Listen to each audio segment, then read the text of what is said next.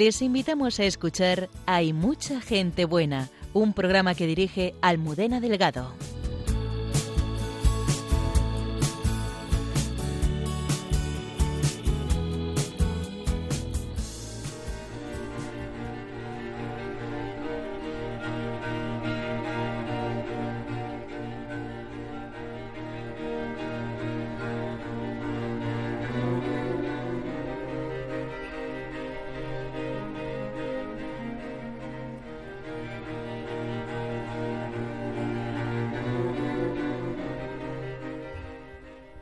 El Premio Princesa de Asturias de la Concordia ha reconocido la increíble labor de una fundación que desde un cobertizo en Escocia hace posible que más de dos millones de niños coman cada día en algunos de los países más pobres del mundo.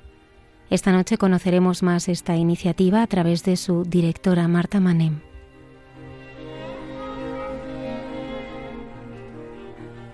Desde Chile se está extendiendo una iniciativa que quiere hacer presente a la Virgen María en empresas, talleres, escuelas y cárceles. Todo ello para invitar a todos los que contemplen la imagen de nuestra Madre a que pongan su mirada en ella. Una película sobre Santa Teresa inspira al padre Miguel Márquez una reflexión sobre la actualidad de la reformadora del Carmelo.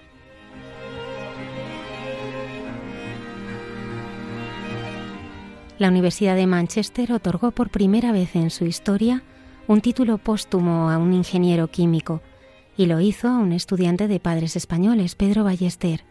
El padre Alberto Rollo nos cuenta la breve pero intensa vida de este joven que está cambiando vidas en el mundo entero.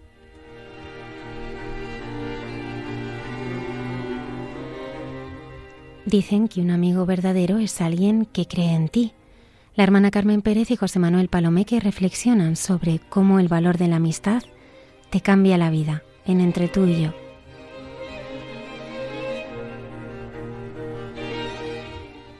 La mujer de Lot protagoniza la sección de Jesús en su tierra, de la arqueóloga y biblista Cayetana Jairi Johnson. Comenzamos.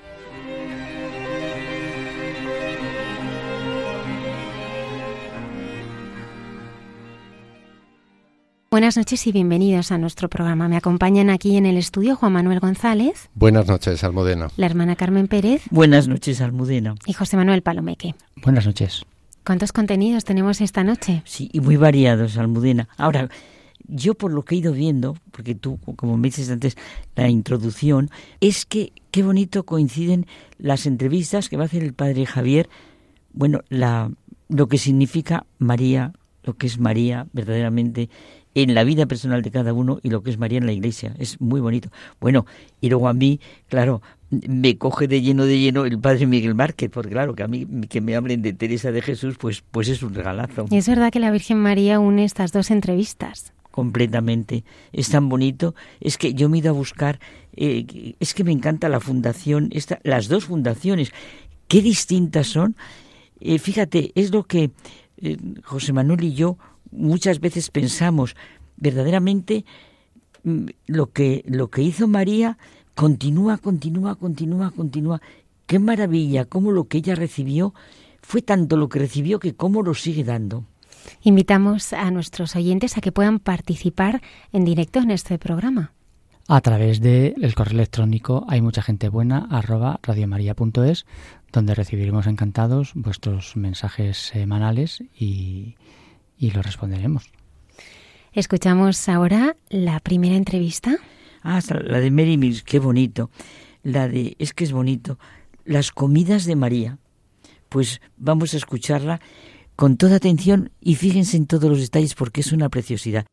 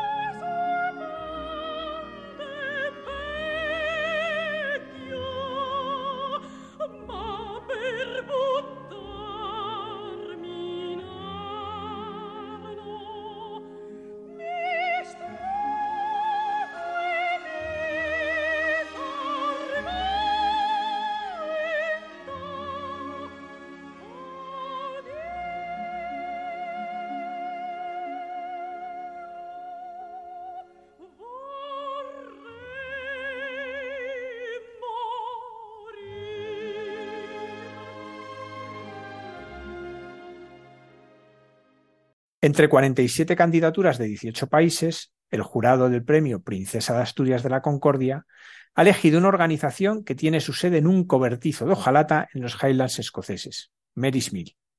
Esta noche nos acompaña Marta Manén Orbaneja, que es la directora ejecutiva de Mary's Mill en España, para conocer una organización que hoy da de comer diariamente a casi dos millones y medio de niños en países pobres. Buenas noches, Marta. Buenas noches, padre Javier. Muchas gracias por, por esta entrevista.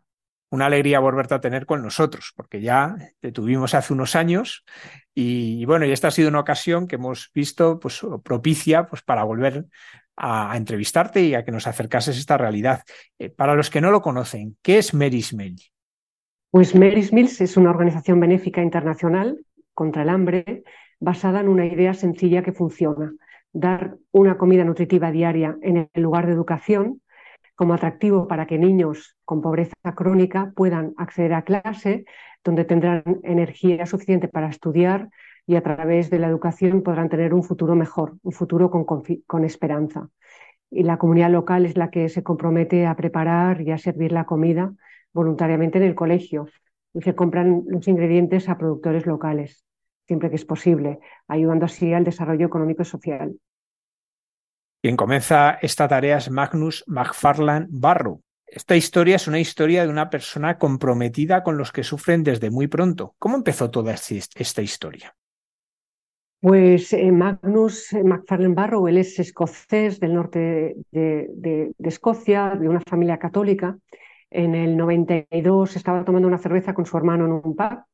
Eh, él era eh, piscicultor y cuando pues vieron en la tele las terribles imágenes de la guerra de los Balcanes. Y como ellos habían estado de jóvenes allí, pues se preguntaron qué podían hacer para ayudar a esta gente.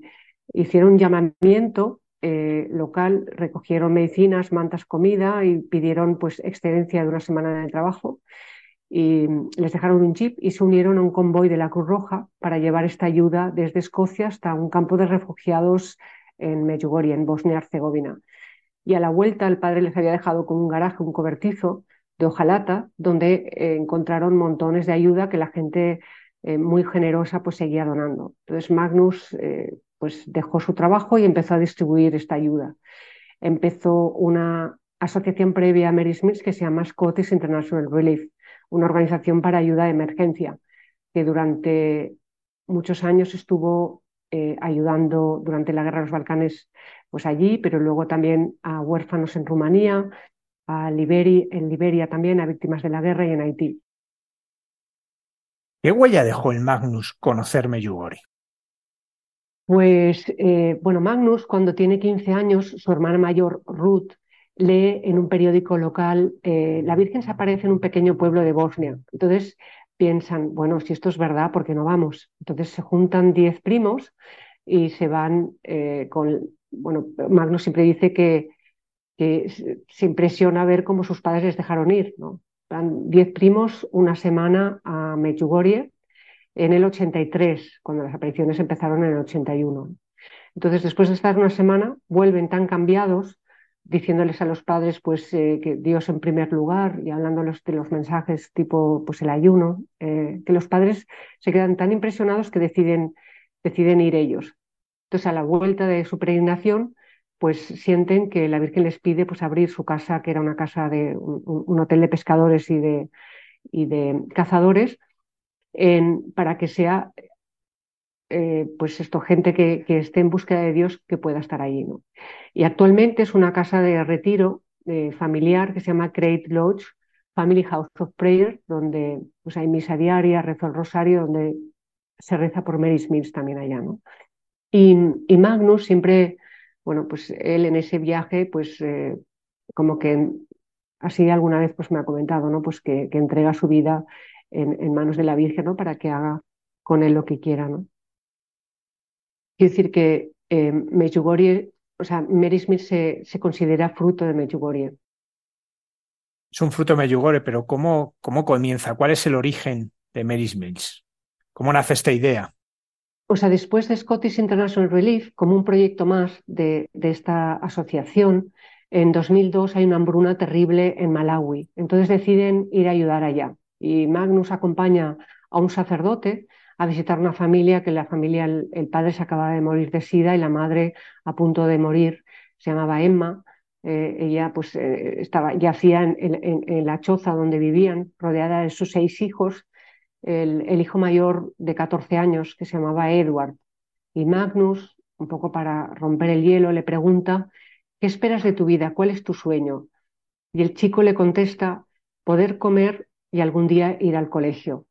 Y esta respuesta le impacta muchísimo a Magnus, que ya tenía eh, un hijo de 14 años. Y, y, bueno, entonces deciden empezar un proyecto como respuesta a, Edward de poner un plato de comida nutritiva en el colegio eh, como atractivo para que estos niños que por proeza nunca podrían acceder a la escuela, a la educación, pues que puedan acceder. Pero siempre con, desde el inicio, eh, Magnus está convencido de que sin la comunidad local no puede funcionar. Entonces necesitamos el compromiso de la propia comunidad, que son los que voluntariamente preparan y sirven la comida en los colegios. Y enseguida en, hicieron una prueba de, alimentando a 200 niños en Malawi y enseguida vieron que funcionaba, ¿no? porque niños de otros colegios pues también iban con el atractivo de la comida, pues iban al colegio. Y así es como empezó orgánicamente a crecer, hasta hoy en día que estamos alimentando a más de 2.400.000 eh, niños cada día escolar en 18 países. Mary's Meals, traducido es las comidas de María. ¿Por qué este nombre? Pues eh, bueno, el, nombre es de, María, de la, de, la, de la Madre de Jesús, de la Virgen María, porque todos los que formaban parte de Scottish International Relief eran personas cuyas vidas se habían transformado de haber, después de haber estado en Medjugorje. Entonces decidieron poner el nombre de, de Mary Smith, pues dedicado a la Virgen María, que es un proyecto, pues esto de alimentación escolar que se le encomienda a ella y que, que ella misma cuidó y crió a su hijo Jesús en pobreza, ¿no? y que también fue refugiada. Aunque Mary Smith es confesional, Magnus siempre dice que pide oraciones a la gente eh, que cree, porque de alguna manera es una responsabilidad muy grande pues el llevar su, el nombre de la Virgen en el, en el propio nombre de la organización y, y pide pues de, para que la gente que trabajemos ahí pues eh, podamos trabajar de forma que le honremos a ella. ¿Cómo se realizan estos proyectos de Mary's Mills en cada lugar, en cada país de los que se eligen, en cada escuela? Bueno, los criterios siempre es los niños, los pobres de los más pobres, eh, y luego pues el, el, compromiso, la promesa que se les da a estos niños cuando se inicia un programa de alimentación escolar para que no, no se acabe. Entonces necesitamos saber que la contraparte, que el socio local pues pueda seguir alimentando, pueda mantener esta promesa.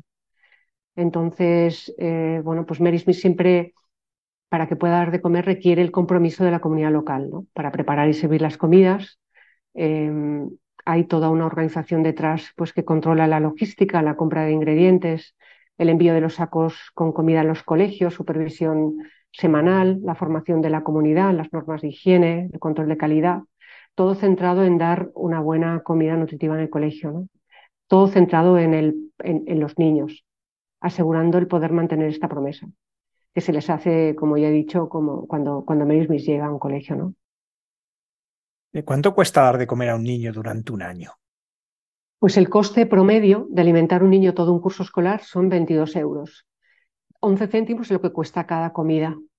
Entonces, esto es posible porque la mayor parte de Mary's Meal son voluntarios. O sea, hay mucho sacrificio detrás, tanto en los países donde hay programas de alimentación escolar, que son en la mayoría pues, las, las madres, los padres que que pues se levantan antes, a pesar de la pobreza, pues hacen un enorme esfuerzo para poder alimentar a sus hijos en los colegios. Y por otro lado, en países como España, que damos a conocer y, recaudamos fondos, pues también hay mucho sacrificio de gente que entrega su, corazón, su sus bienes, su, su, tiempo para conseguir pues recaudar fondos para poder alimentar a más niños. ¿no? Marta, me estás diciendo que con lo que cuestan, menos de lo que cuestan dos menús en una gran, cadena de hamburgueserías, o por menos de lo que cuestan dos menús del día en un restaurante cualquiera, se alimenta un niño todo el año en África. todo un curso escolar, o sea, es cada día lectivo, ¿eh? o sea, fines de semana y época de vacaciones, pues no, pero, pero sí, 11 céntimos es lo que cuesta cada, cada comida.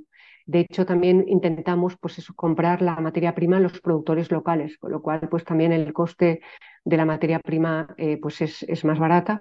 Y ya digo, sobre todo, eh, pues el, el, esfuerzo de los voluntarios locales en preparar y servir la comida de forma voluntaria, con lo cual esto tampoco es coste de, de, cocineros allá. ¿no? Y ya digo, es, es, es es muy barato, pero, pero detrás pues hay mucho esfuerzo y mucho sacrificio.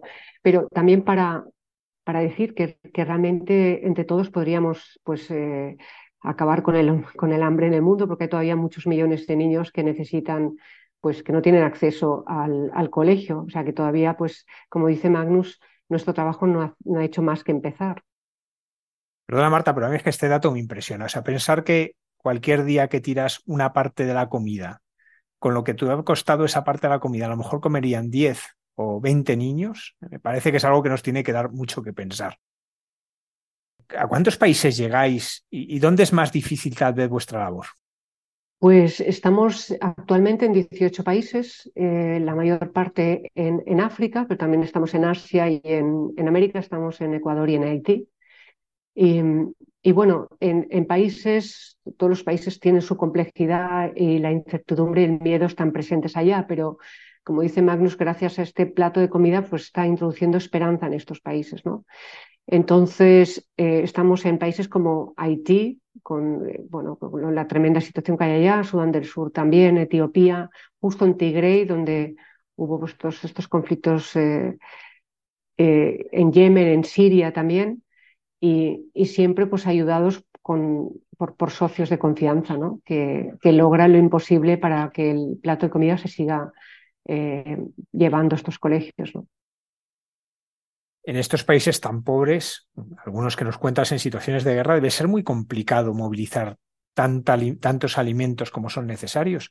¿Cómo se organiza para poder llegar? Sobre todo porque, ya digo, en estos lugares que, que es muy difícil obtener el alimento por las sequías, por las dificultades que hay. Pues eh, bueno, la, la, clave de Mary's Mills es que eh, la propia comunidad local son propietarios del proyecto, ¿no? Con lo cual son, eh, son ellos los que se comprometen, como he dicho, a servir y a, repartir la, comida, ¿no? Pero eh, nosotros recientemente hemos digitalizado pues, al, al, personal que van a las escuelas para controlar el número de sacos de comida que tienen que ir de los almacenes a los colegios, sorteando to todo tipo de obstáculos, temporadas de lluvias, violencia, de todo. ¿no? Hay, muchas veces pues que es heroico el, el, la entrega de, estos, de, esta comida en los colegios. Y, bueno, se compra en la mayor parte de la materia prima a, distribuidores mayoristas en, del propio país que, de confianza que tienen el compromiso de, a su vez, comprar a pequeños granjeros. Entonces, bueno, pues eh, saben, pues eh, en función del número de niños que atienden a la escuela, pues eh, cuántas raciones pues, se tienen que preparar. Entonces, bueno, pues hay toda una organización coordinada desde Mary's Mills Internacional, desde el, apartado, o sea, Mary's Mills ahora son dos, dos alas, le llamamos del movimiento, una ala que es los que recaudamos fondos y damos a conocer y el otro ala donde están los programas de alimentación escolar. Entonces, todo esto está coordinado por Mary's Mills Internacional, ¿no? Pero que además en cada país pues tiene, pues hay cuatro países en los que eh, está Mary's Mills propiamente como, como eh, como filiales, que son en Malawi, que estamos alimentando el 30% de la población eh, de, primaria, Malawi, Zambia, Liberia y Kenia. Y en el resto es a través de socios de confianza, ¿no? Entonces, ellos son los que gestionan los fondos para que al final los sacos de comida lleguen a los colegios. Eh, nos hablas de la importancia de los voluntarios y, y, es fácil imaginar lo que hace un voluntario en Malawi, pero los que estáis en España, ¿cuál es vuestra función? Pues la labor de los grupos de voluntarios en España es coordinar las diferentes iniciativas que vayan surgiendo en cada región, dando a conocer la realidad del hambre y la solución sencilla que aporta Mary's Mills, o sea, además de realizar actividades de recaudación de fondos para ayudar a alimentar pues, a más niños. El importe recaudado de cada actividad o de cada evento, eh, dividido por los 22 euros, pues inmediatamente nos da el número de niños que podremos alimentar durante todo un curso escolar. Y esto, pues, este impacto inmediato es muy motivador, ¿eh? también para jóvenes y para los niños que con sus acciones, eh, que parecen aparentemente pequeñas, pues están también ayudando a transformar el mundo, ¿no? ayudando a transformar pues, la vida de estos otros niños y a darles esperanza. Decíamos al principio algo que llama mucho la atención, que la sede central siga estando en un cobertizo de hojalata en los Highlands escoceses. ¿Por qué Magnus ha querido que esto sea así cuando está extendido por el mundo entero? Pues porque Magnus eh, quiere conservar, bueno, ha querido conservar el cobertizo como su oficina, eh, porque recuerda sus, orígenes humildes, o sea, la humildad es como una característica que tiene que eh, pues irradiar a toda la organización, ¿no? Nos recuerda cada día los valores clave que quiere vivir Mary's Mills, como la sencillez, el espíritu de servicio y el cuidado de los recursos que se nos encomiendan. O sea, eh, es, Magnus siempre dice la generosidad, por un lado, la extrema generosidad de, la bondad de la gente, de tanta gente que nos ayuda, y por otro, la extrema necesidad y sufrimiento de, otros, de otras personas. Entonces, bueno, pues es un poco el, el unir estas dos, eh, estos dos polos, ¿no? Para paliar pues, este sufrimiento extremo. Una cosa muy bonita es pensar que es una verdadera economía de comunión, ¿no? Como las personas al aportar no solamente ayudan a que estos niños coman, sino que hacen posible que se sostengan esos pequeños productores, que realmente es una economía de comunión que ayuda a no solamente que un niño se eduque y coma, sino al bienestar de un país entero. Y creo que ese es un valor que, se habrá tenido en cuenta en este premio ¿no? que os han dado.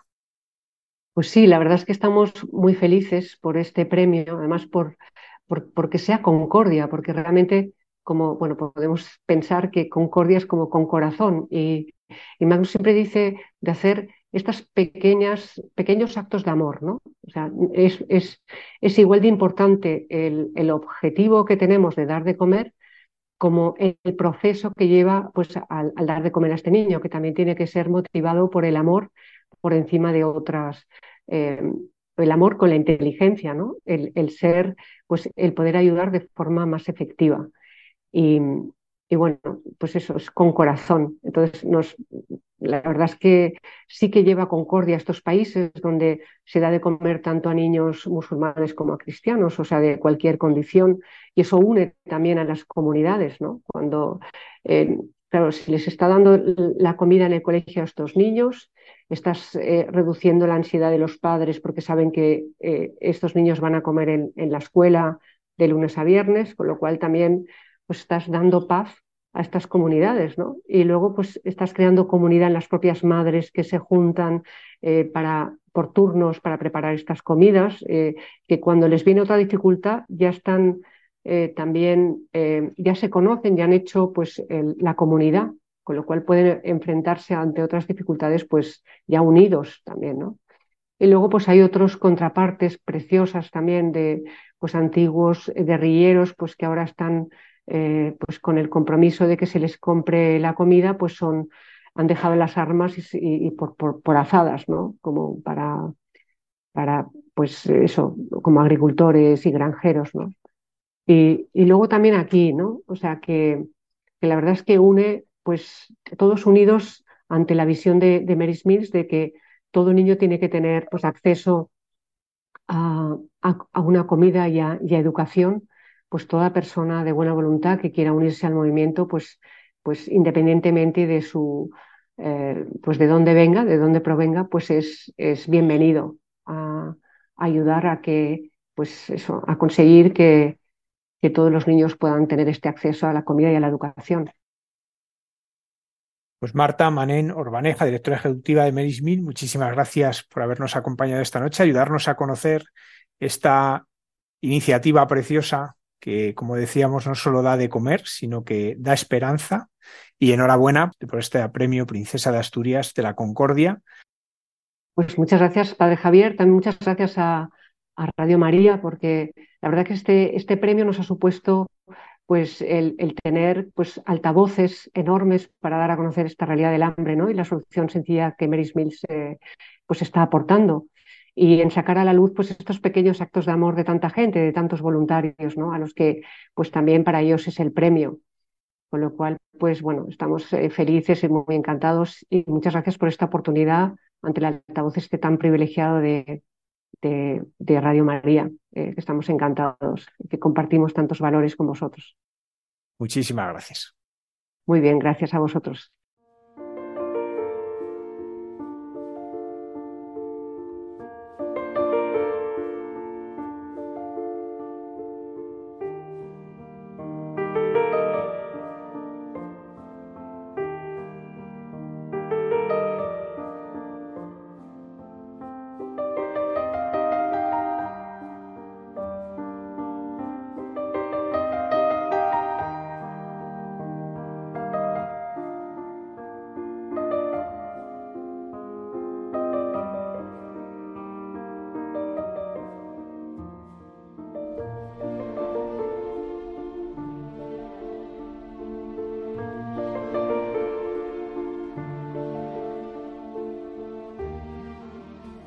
Es increíble que esta historia empiece cuando Magnus está tomando una cerveza con su hermano en un pub.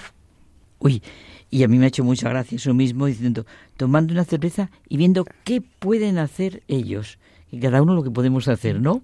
Fíjate que a mí lo que me ha llamado la atención es como hay dos elementos fundamentales que se buscan en la acción. Una es alimentar y la otra es enseñar, que al final es lo mismo, que es el alimento, uno para el cuerpo y otro para el espíritu. Entonces al final, eh, como... Y luego también una cosa que, comentaba el padre Javier, eh, que a mí me ha recordado la cadena de favores, ¿no? Cómo se crea esa cadena ah, de producción ¿eh? que hace que todo el mundo se beneficie del beneficio en sí mismo, ¿no? Entonces, eso me ha llamado muchísimo la atención, cómo lo han cuidado, cómo lo han pensado y, sobre todo también cuánta gente hay detrás para que el milagro sea posible. Oye, qué bonito el que ha recordado lo de cadena de favores, porque pensar que esto es un hecho real. A mí me ha encantado eso que has dicho, porque es bonito cuando le pregunta a un niño que cuál era su sueño. Dice, poder comer y poder ir al cole. Es que Claro, como yo vivo tanto lo de la enseñanza, es que es completamente, es lo fundamental. Claro, un niño incluso que va al colegio y tiene solucionada la vida, le coge todo lo más vital y entonces precisamente para educarse. Y luego el sentido que tienen de comunidad es una maravilla. Ese sentido de, de en todos los sitios donde está la comunidad que se forma inmediatamente. Es, es una preciosidad. A mí me gusta el nombre, las comidas de María, porque así nos recuerdan a ella. Y como María es como si les hubiera dado la fuerza, el poder para hacer todo. Bueno, también cuando estaba viendo esto, eh, a lo mejor no pega mucho, pero yo me estaba acordando, es verdad, el primer milagro, eh, la vida pública de Jesús empieza con el milagro que María le pide a Jesús que haga un milagro, que convierta el agua en vino y cómo María después le, solo nos dice, haced todo lo que los diga. Verdaderamente uno lee este Evangelio a la luz de, de las dos entrevistas. Nos ha anunciado que la segunda también va por el camino de la Virgen, ya veremos. Pero esta, yo esto tomado algunas notas porque es que me ha encantado.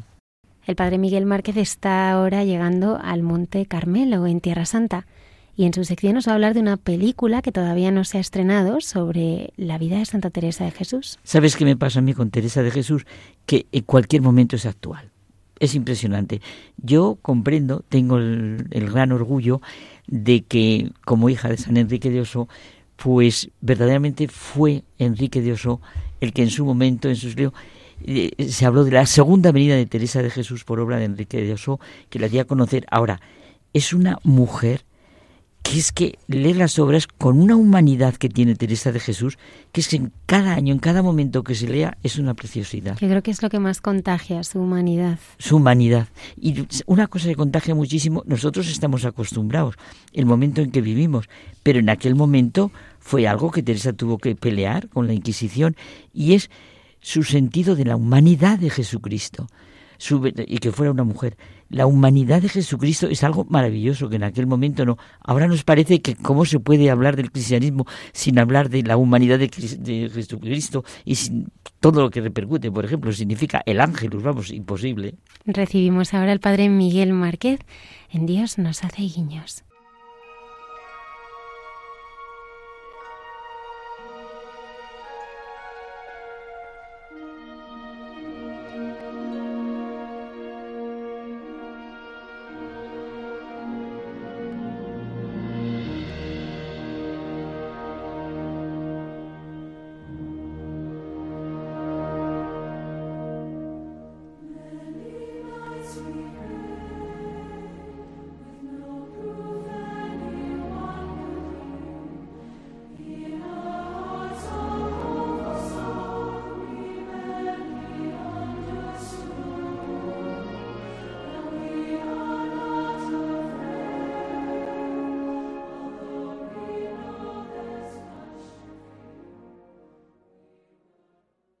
Buenas noches a todos. Ojalá estéis bien. Ojalá sea un momento, incluso aunque los vientos no sean favorables, de, acoger lo que esos vientos, lo que la realidad, lo que la dificultad puede encerrar de luz, de fuerza, de gracia.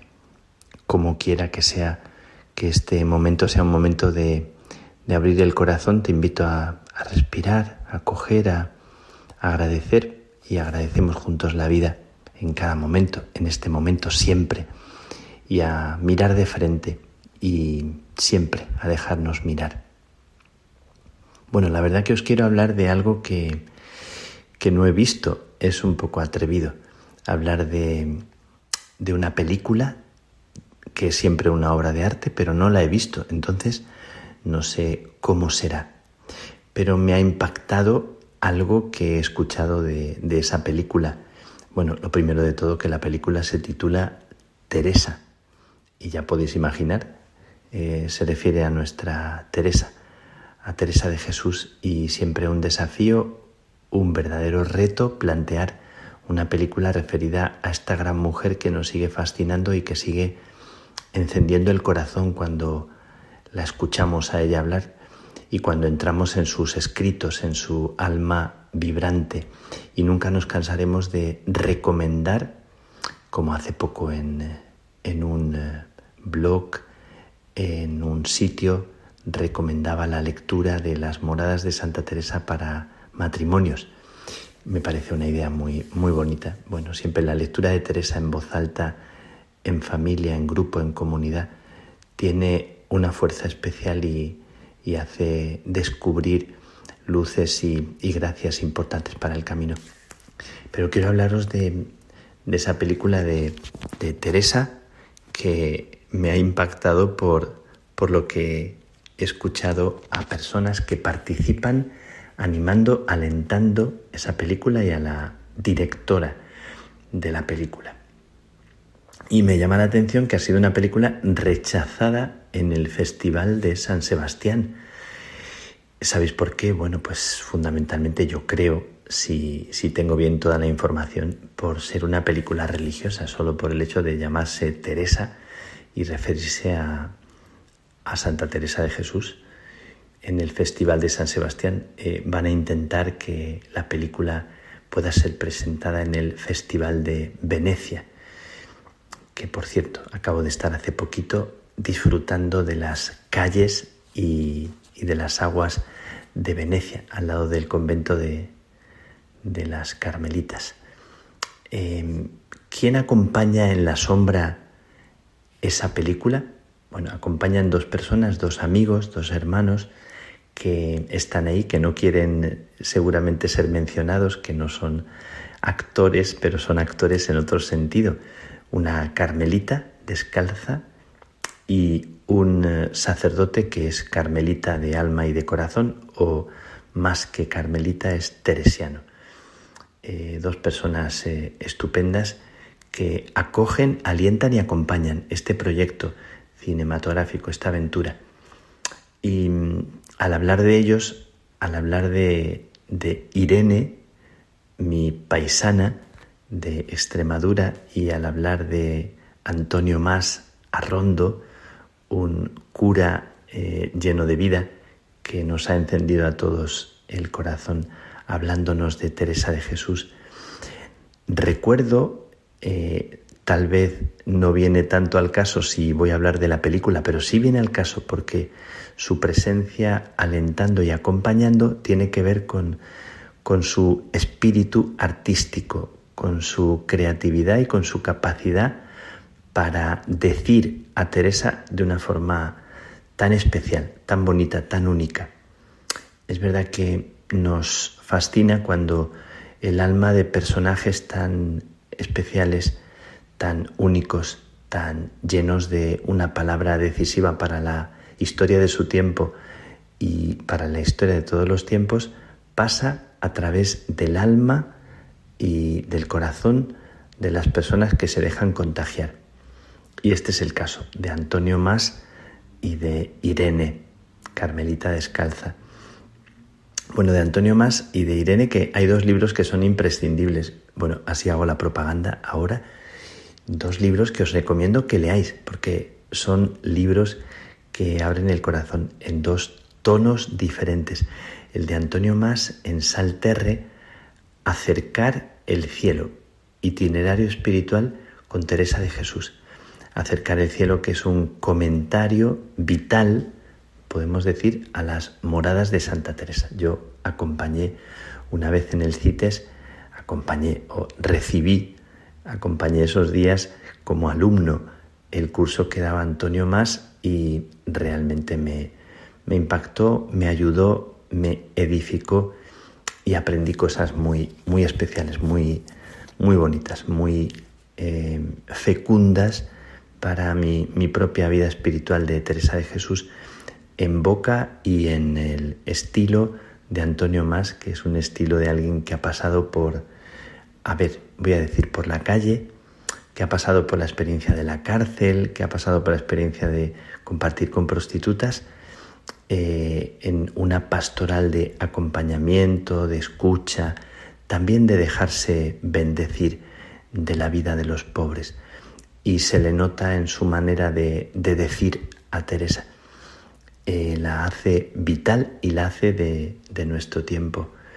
Y también Irene, en un libro que se titula Teresa de Jesús, la Dama Herida, que es un libro del año 2015, del año centenario, que realmente es una delicia. Eh, cómo, cómo, escribe, cómo refleja el alma de Teresa. Es, por supuesto, siempre una interpretación, pero se refleja y vibra el alma de Irene, también una, una persona que sabe decir a Teresa de una forma muy, muy viva, literariamente muy rica y que refleja también algo, algo de su propio ser, de una persona muy sencilla que, sabe transparentar algo que, que, vibra dentro sin hacer ningún alarde. Bueno, pues no, no pensaba hacer esta, este comentario de, de ambos amigos, hermanos, teresianos de alma, porque ellos ni lo buscan ni lo pretenden. Pero me han hablado los dos de esta película, eh, me llama siempre mucho la atención cuando se dice rechazada en un festival, siempre me provoca mucho que algo rechazado encierra siempre algo interesante, atrayente, sobre todo en este caso, claro, hay cosas rechazadas que no tienen por qué ser realmente valiosas, pero en muchos casos algo rechazado que puede encerrar mm, una realidad que, no nos interesa y que se convierte en eh, piedra angular. Siempre eh, hablamos con lo que nos dice la escritura, que la piedra desechada, rechazada por los arquitectos, se convierte en piedra angular. Y pues me atrae, aunque no haya visto la película. Y mm, esta película de Paula Ortiz, que es la directora, y bueno, con actores como Blanca Portillo, como Greta Fernández, son las dos mm, mujeres que hacen de Teresa, de joven y de, y de adulta. Pero es que me ha llamado mucho la atención la, la presentación que hace la directora de la, de la película y lo que dice. Es que esto es lo que me ha movido a hablaros hoy y a transmitiros hoy lo que, lo que me ha por dentro hecho un poco mm, despertar. Eh, es una, la película que está basada en una obra de teatro. No sé si la visteis alguno, La lengua en pedazos. Yo la fui a ver al teatro y, me gustó mucho que bueno, hace una especie de, de reconstrucción a partir del, del libro de la vida de la figura de Teresa de Jesús. Y pretende ser la película un viaje por, por su vida, por su palabra, por su imaginación, por su dolor, por su luz, por su contradicción, por su duda y por su fe a través de sus vuelos y su palabra, dice, dice la directora. Y os leo lo que escribe porque no, no tiene desperdicio. Me ha gustado mucho. Para realizar este viaje en toda su plenitud, hemos elaborado una propuesta fílmica que se aleja de los caminos narrativos más convencionales, porque esta es una película fenomenológica que transita estados del alma a través de las preguntas que su verbo brillante y en tensión plantea sin temor. Por eso creíamos que era imprescindible que fuera una experiencia estética radical, un camino profundamente físico y emocional que transitara los ríos del alma y permitiera esas grandes preguntas que mueven lo inefable, lo invisible, las que nos permiten entrar en ese otro lugar del espíritu que tanto nos cuesta nombrar y mirar. Me gusta mucho esto que dice. En definitiva, Teresa es el viaje interior de una mujer extraordinaria en la acción y en la contemplación. Ella vivió y cristalizó como nadie la contradicción y la encrucijada de su tiempo y propuso una reforma radical que llega hasta hoy. En torno a Teresa hay cientos de obras, pinturas, esculturas, libros, películas, hay cientos de personas y autores que han sido interpelados por una personalidad tan fascinante como tormentosa, lúcida, apasionada y contradictoria, y por ello tan radicalmente humana. Ella y su poderosa imaginación la convierten en alguien único, un ángel de la historia, como diría Walter Benjamin. Personalmente, a lo largo de mi aprendizaje, Santa Teresa de Jesús y San Juan de la Cruz me han acompañado en mi crecimiento personal y poético desde que comencé a buscar en el arte, a bucear en el arte. Por eso Teresa es un proyecto tan fuertemente arraigado en mí que después de varios años ahora florece siendo consciente de su delicadeza, naturaleza, al navegar en las aguas del espíritu. Pero precisamente por eso se convierte en película absolutamente necesaria en este tiempo frenético y ensordecedor. Por último, desde una visión global, cultural y humanísticamente, creo imprescindible expresar la necesidad de revisitar a Teresa hoy por su expresión poética, por su atención a los abismos del alma humana, por su determinación en el mundo, por su fortaleza y sus dulzuras, y por esa valentía de pensamiento ante las preguntas esenciales que hoy apenas nos atrevemos a mencionar. Eh, gracias de antemano por tomarte el tiempo de leer esta carta y espero poder mostrarte muy pronto la película. Un fuerte abrazo. Paula Ortiz. Eh, esto nos dice Paula. Yo le diría o te diría, Paula, que falta un elemento esencial en Teresa, que es la raíz de su corazón y de su alma enamorada, que te falta un personaje clave. Imagino que no es fácil que un, un director mencione cuál es el tesoro y el secreto de Teresa, que es una persona, que es Jesús. Pero claro, hay algunos que no, no tenemos que tener pudor a decir que lo que le pasó a Teresa es que fue derribada en el, en el vuelo de su vida eh, histórica, de su vida concreta, fue derribada por una presencia amorosa. Y ella que tenía un espíritu aventurero y capaz para los desafíos más eh, impresionantes de fuera y de dentro del alma, se dejó tocar, se dejó herir, se dejó conmover y se dejó mirar por ese Jesús de los lindos ojos, ese amigo y compañero capitán del amor.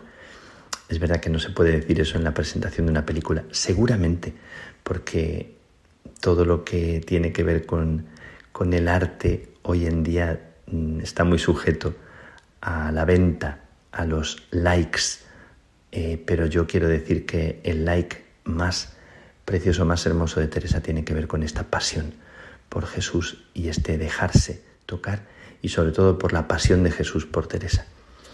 Bueno, pues os, os comparto esto cuando estoy a punto de salir para Tierra Santa y cuando escuchéis este mensaje estaré rezando delante de la Virgen del Monte Carmelo, de la Stella Maris, de la mujer que desde lo alto del promontorio de allí, del Monte Carmelo, preside el Mediterráneo y comienza la novena de la Virgen del Carmen. Qué maravilla, qué bonito acompañar a María en estos días y dejarle que nos lleve de la mano.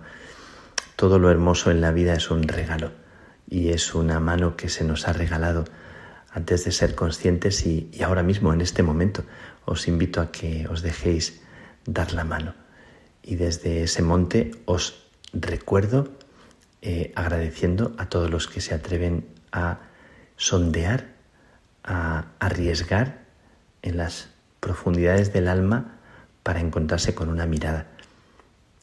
Gracias. Eh, que la bendición de Dios Todopoderoso, Padre, Hijo y Espíritu Santo, descienda sobre ti. Pedimos que, que descienda también sobre las personas que han intervenido esta película, descienda sobre ti, Paula Ortiz, sobre ti, Blanca Portillo, sobre ti, Greta Fernández, sobre ti, Julia de Castro y sobre todos los que habéis intervenido, sobre ti, Irene, sobre ti, Antonio, mis hermanos. Que Dios os bendiga.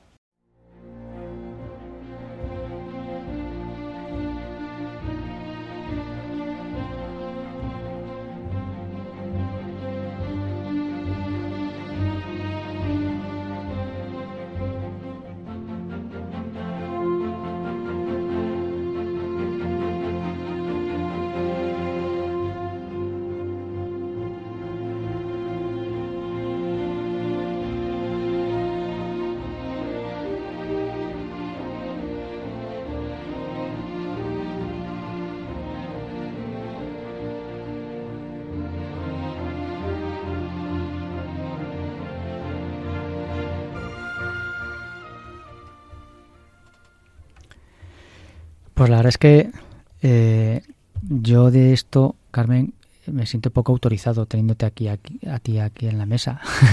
pero, pero es verdad que a mí lo que me, has transmitido siempre es esa pasión por Jesús de Teresa y me, ha traído a la cabeza eh, esa anécdota que se cuenta que cuando se encontró con el niño Jesús.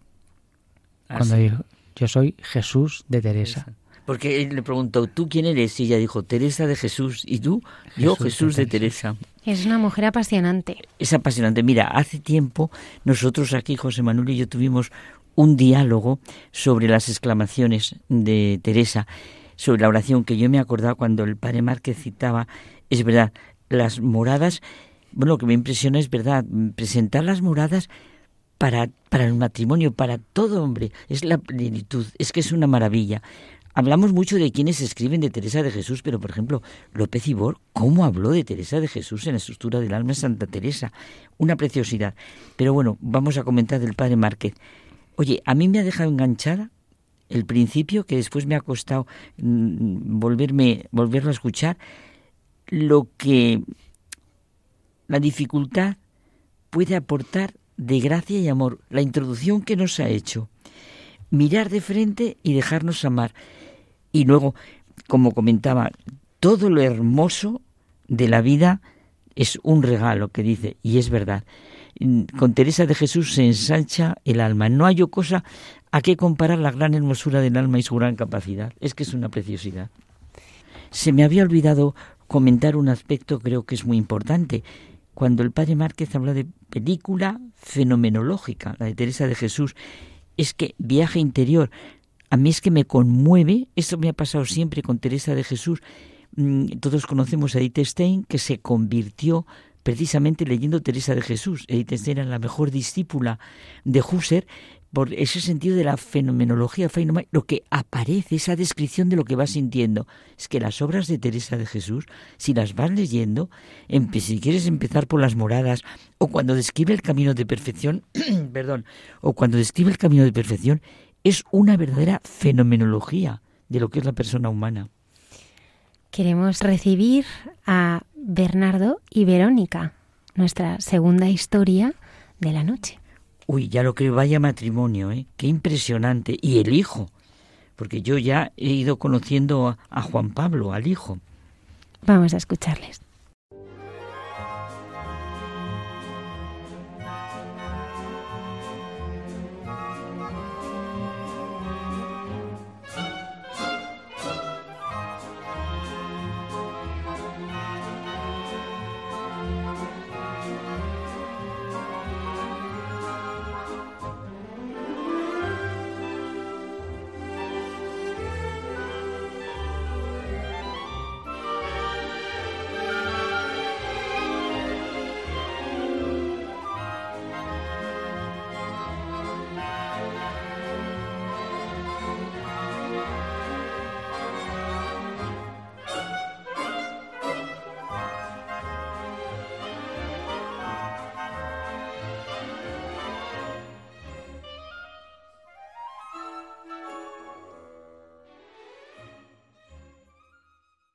Los trabajos muchos hacen las pausas para el café, para echarse un pitillo, para charlar un rato distendidamente, pero hay quien también busca espacios para orar.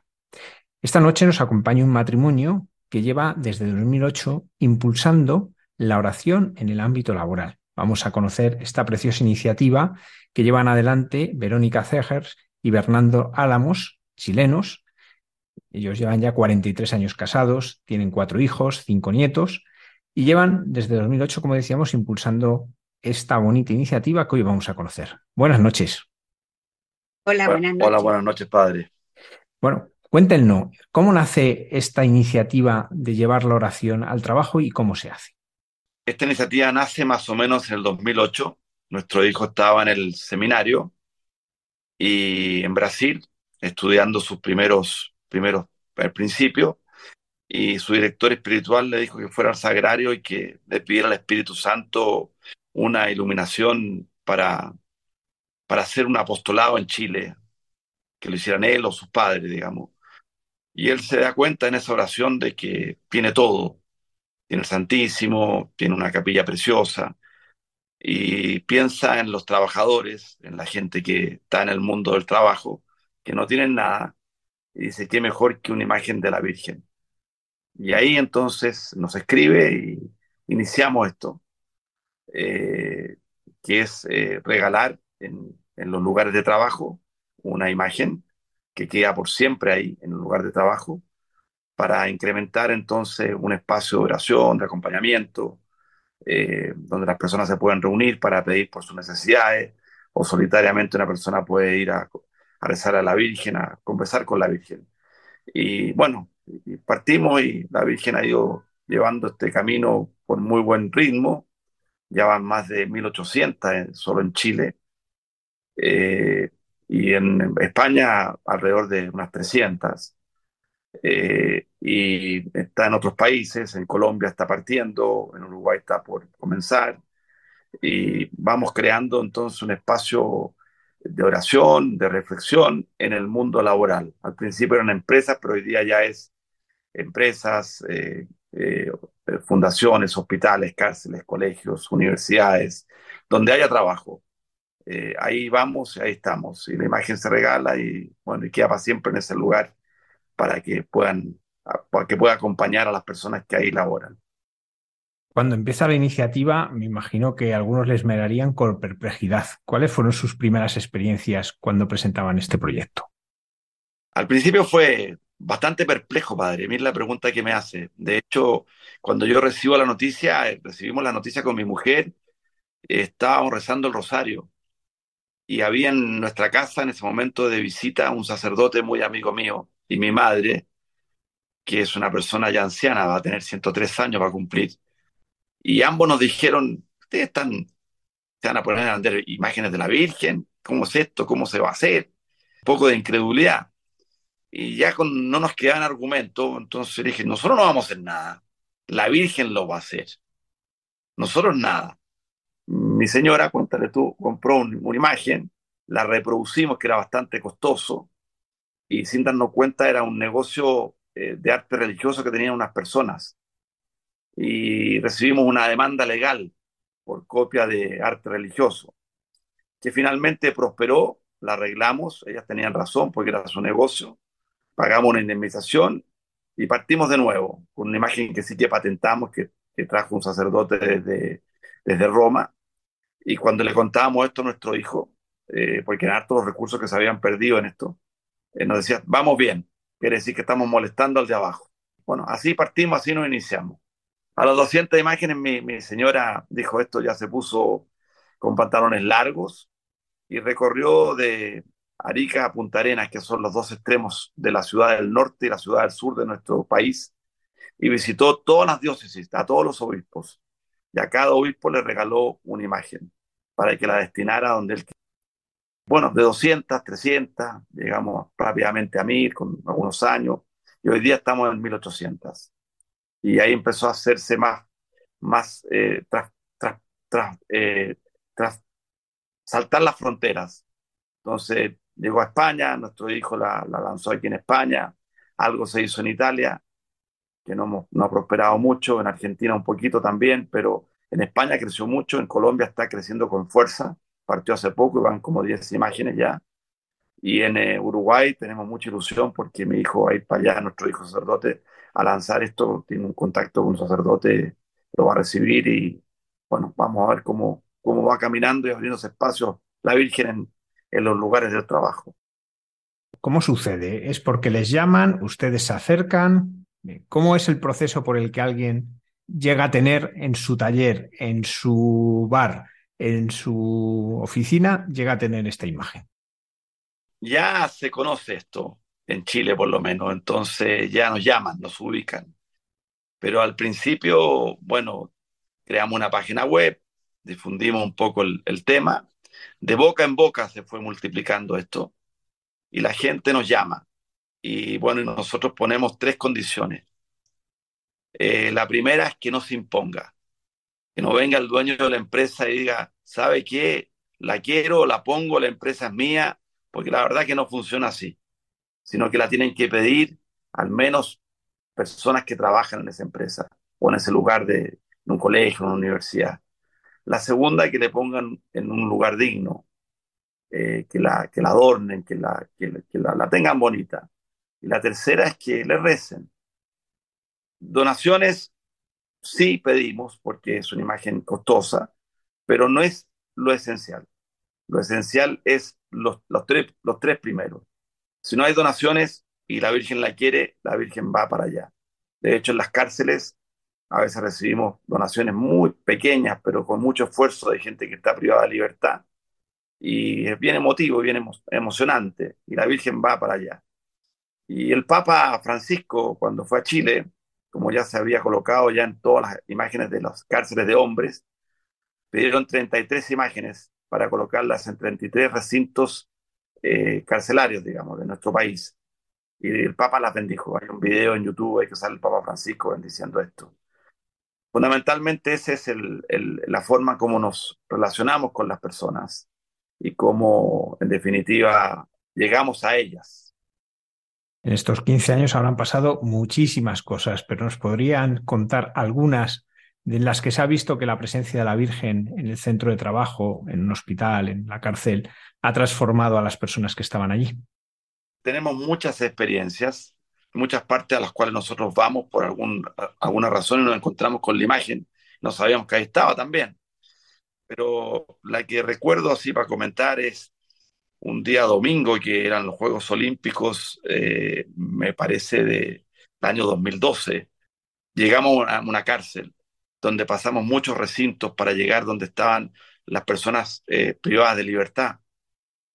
Y nos estaban esperando un grupo, desde luego el capellán, un grupo de, internos muy bien vestidos, eh, dignamente peinados, cantándole a la Virgen. Y yo pensaba que era que era gente que estaba estaba recluida por poco tiempo, no, eran delitos duros, estaba recluida por mucho tiempo. Y la cogieron con una emoción, digamos, eh, la llevaron en anda, la, la, presentaron, se acercaban, le daban besos y participaron de la, de la Eucaristía. Lo que yo recuerdo que en el momento de la Eucaristía, cerquita donde estaba esto, había una pequeña granja de animales muy pequeña para sensibilizar el, a, los, a los internos con, con, el mundo real, digamos, había unos conejos, y había un gallo, era más de mediodía, y los gallos no cantan al mediodía, cantan al amanecer. Y en el momento en que el sacerdote consagró el pan, cantó el gallo. Yo me acordé de la negación de Pedro y le dije a una colaboradora nuestra que estaba al lado, le dije, bueno, si el gallo canta otra vez y otra vez, es que el Señor quiere decir que esto fuera de la consagración le gusta mucho. El gallo cantó en la consagración del, vino y finalmente cuando terminó la consagración cantó por tercera vez.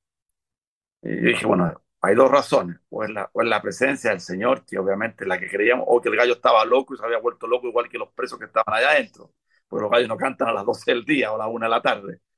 Y bueno, eso fue muy emotivo.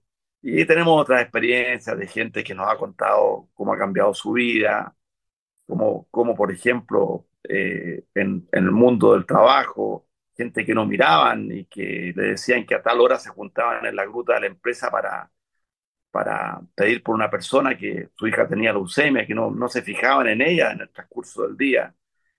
Cómo después de esa oración donde se juntaban las personas, la mirada de la gente, sobre todo los cargos superiores con esa persona que, que tenía un problema con, una enfermedad, era muy distinta.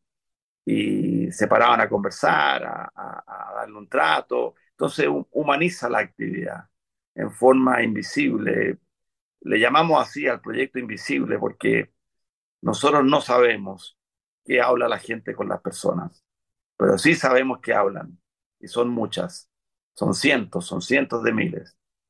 Y algún día cuando no estemos en este mundo, si la Virgen quiere, nos va a mostrar cómo tantos corazones se acercaron al Señor, a Jesús, y cómo él, ella condujo y llevó a tantas almas al corazón de Jesús y transformó los dolores en, esperanzas, los errores en no en lamentaciones, sino en, un futuro que se pueden, las cosas pueden cambiar.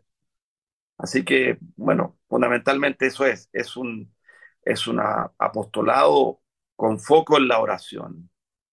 Eh, sin la oración, por lo menos nosotros creemos eso, eh, somos siempre activistas nomás, de hacer actividades, pero con la oración la cosa se transforma.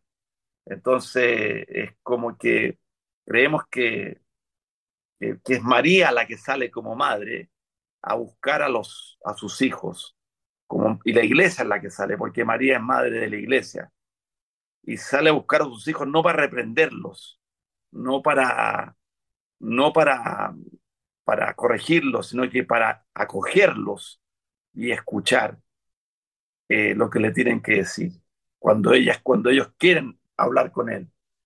Entonces, eh, después de esa oración se puede actuar, uno puede corregir, uno puede enderezar rumbos, uno puede transformar la tristeza en esperanza, el dolor en, en, en, en algo que, que, es muy fuerte, pero que algún día va a terminar, se va a acabar, en fin.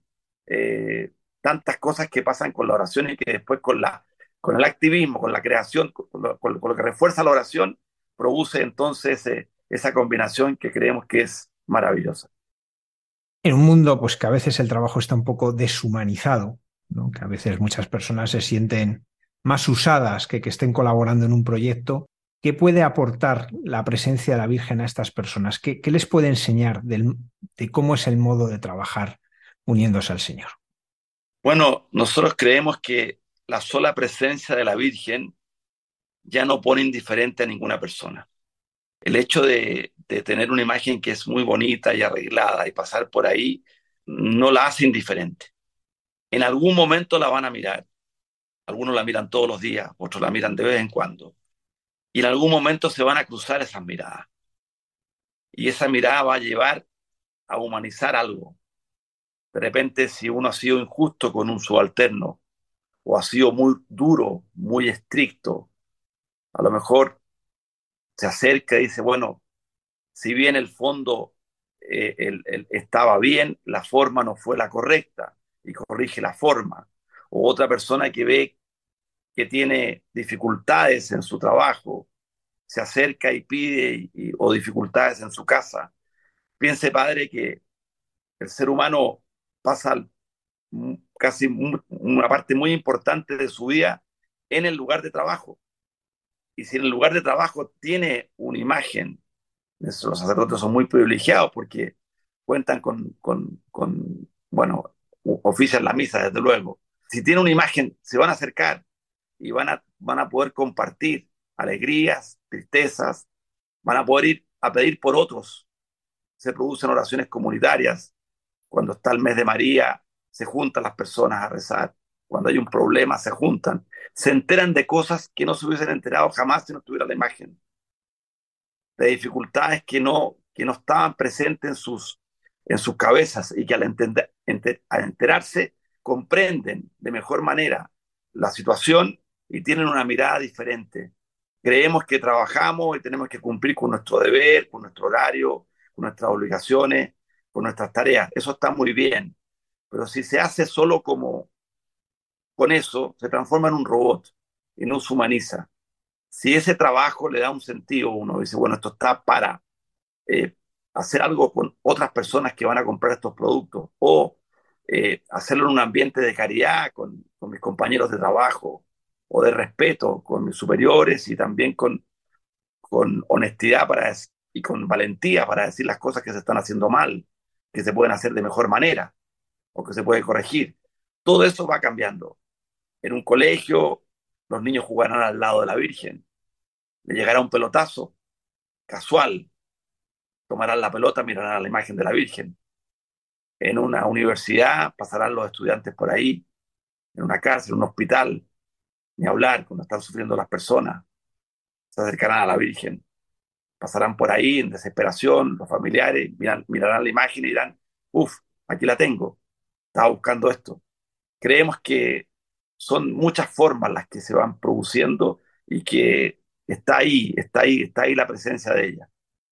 Bernardo y Verónica, muchísimas gracias por haber compartido esta experiencia con nosotros y muchas gracias porque desde Chile al mundo entero se va extendiendo esta presencia de la Virgen en los centros de trabajo. Padre, le damos las gracias a usted. He hablado más yo porque mi señora me dice que, quiere que hable yo y yo, ella es mucho más inteligente que yo, por supuesto. Eh, eh, pero bueno, me dijo, habla tú. Me hubiera gustado que hubiera hablado ella. Eh, ella sí le puede contar un poquito, eh, sí, cuéntale un poquito, cuando nacieron sus hijos, ¿por qué ser sacerdote? ¿Qué es lo que hacías tú con tus hijos, verdad? No, lo que pasa que yo, padre, siempre quise tener un hijo sacerdote. Era como mi aspiración. Y entonces, cuando nacían mis hijos, me los ponían aquí en el pecho y yo lo primero que hacía era decirle al Señor que fuera sacerdote y tuve cuatro hijos, tres hombres y una, y una niña, y a los tres hombres lo ofrecí para ser sacerdote. Y el Señor me regaló uno. Así que por eso que estoy muy feliz porque Él me llenó, me llenó mi corazón. Lo que yo siempre quise, lo tengo. Pues muchísimas gracias por compartirlo con nosotros y que el Señor bendiga todo este proyecto y a vuestra familia. Muchas gracias, Padre.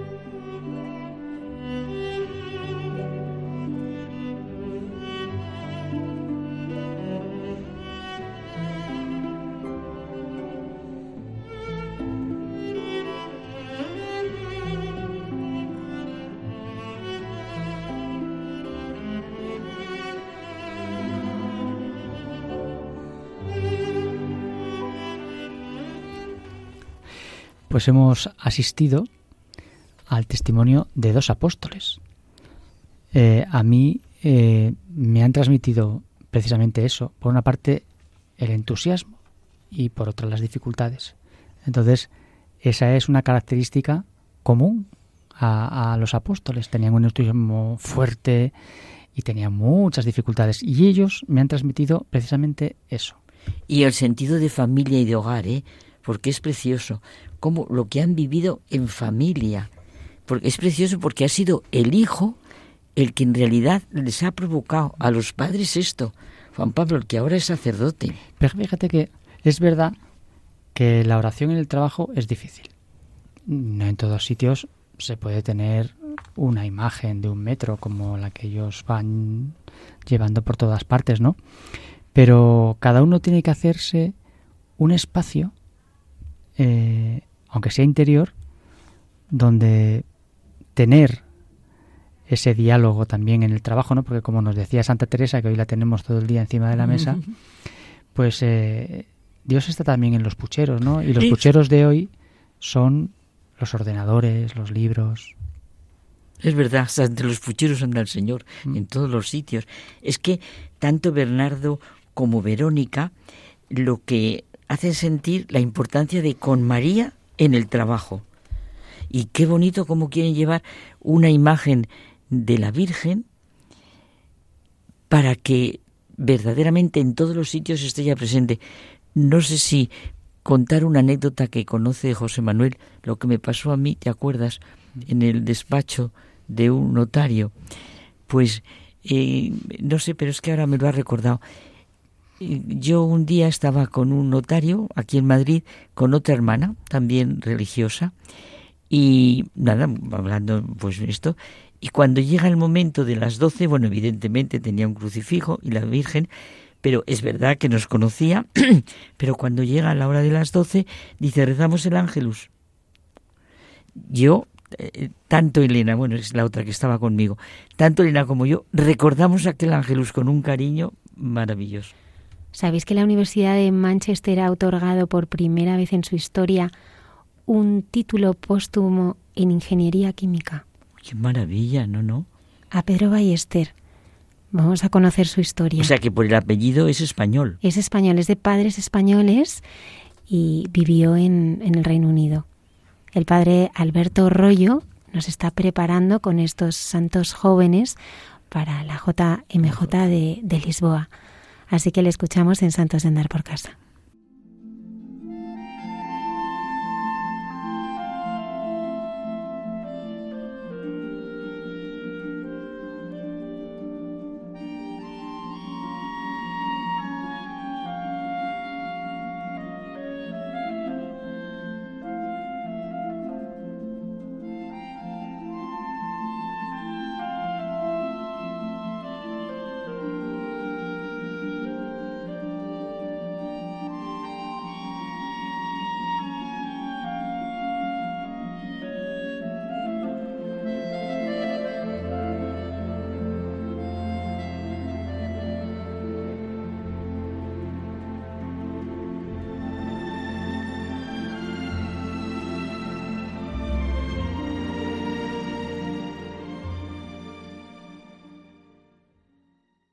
Muy buenas noches a todos los oyentes de Radio María.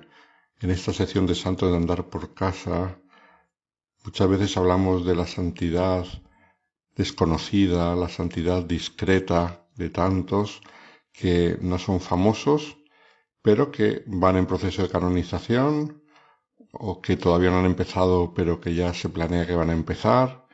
Y luego ocurre que tiempo después les vemos ya en los altares la santidad de la puerta de al lado, la santidad que la gente percibe y que luego solamente después, con mucho tiempo de posterioridad, se verifica en un proceso de canonización e incluso en llegar a la meta del proceso, en una beatificación o una canonización. Pues hoy vamos a hablar de alguien que probablemente se empezará su proceso al año que viene. Se están dando los primeros pasos se están haciendo los preparativos. Y además es una figura muy curiosa, porque leemos que podría ser el primer santo británico del siglo XXI. Yo tengo que reconocer que no conocía esta figura, sino que el otro día lo leí y me llamó la atención.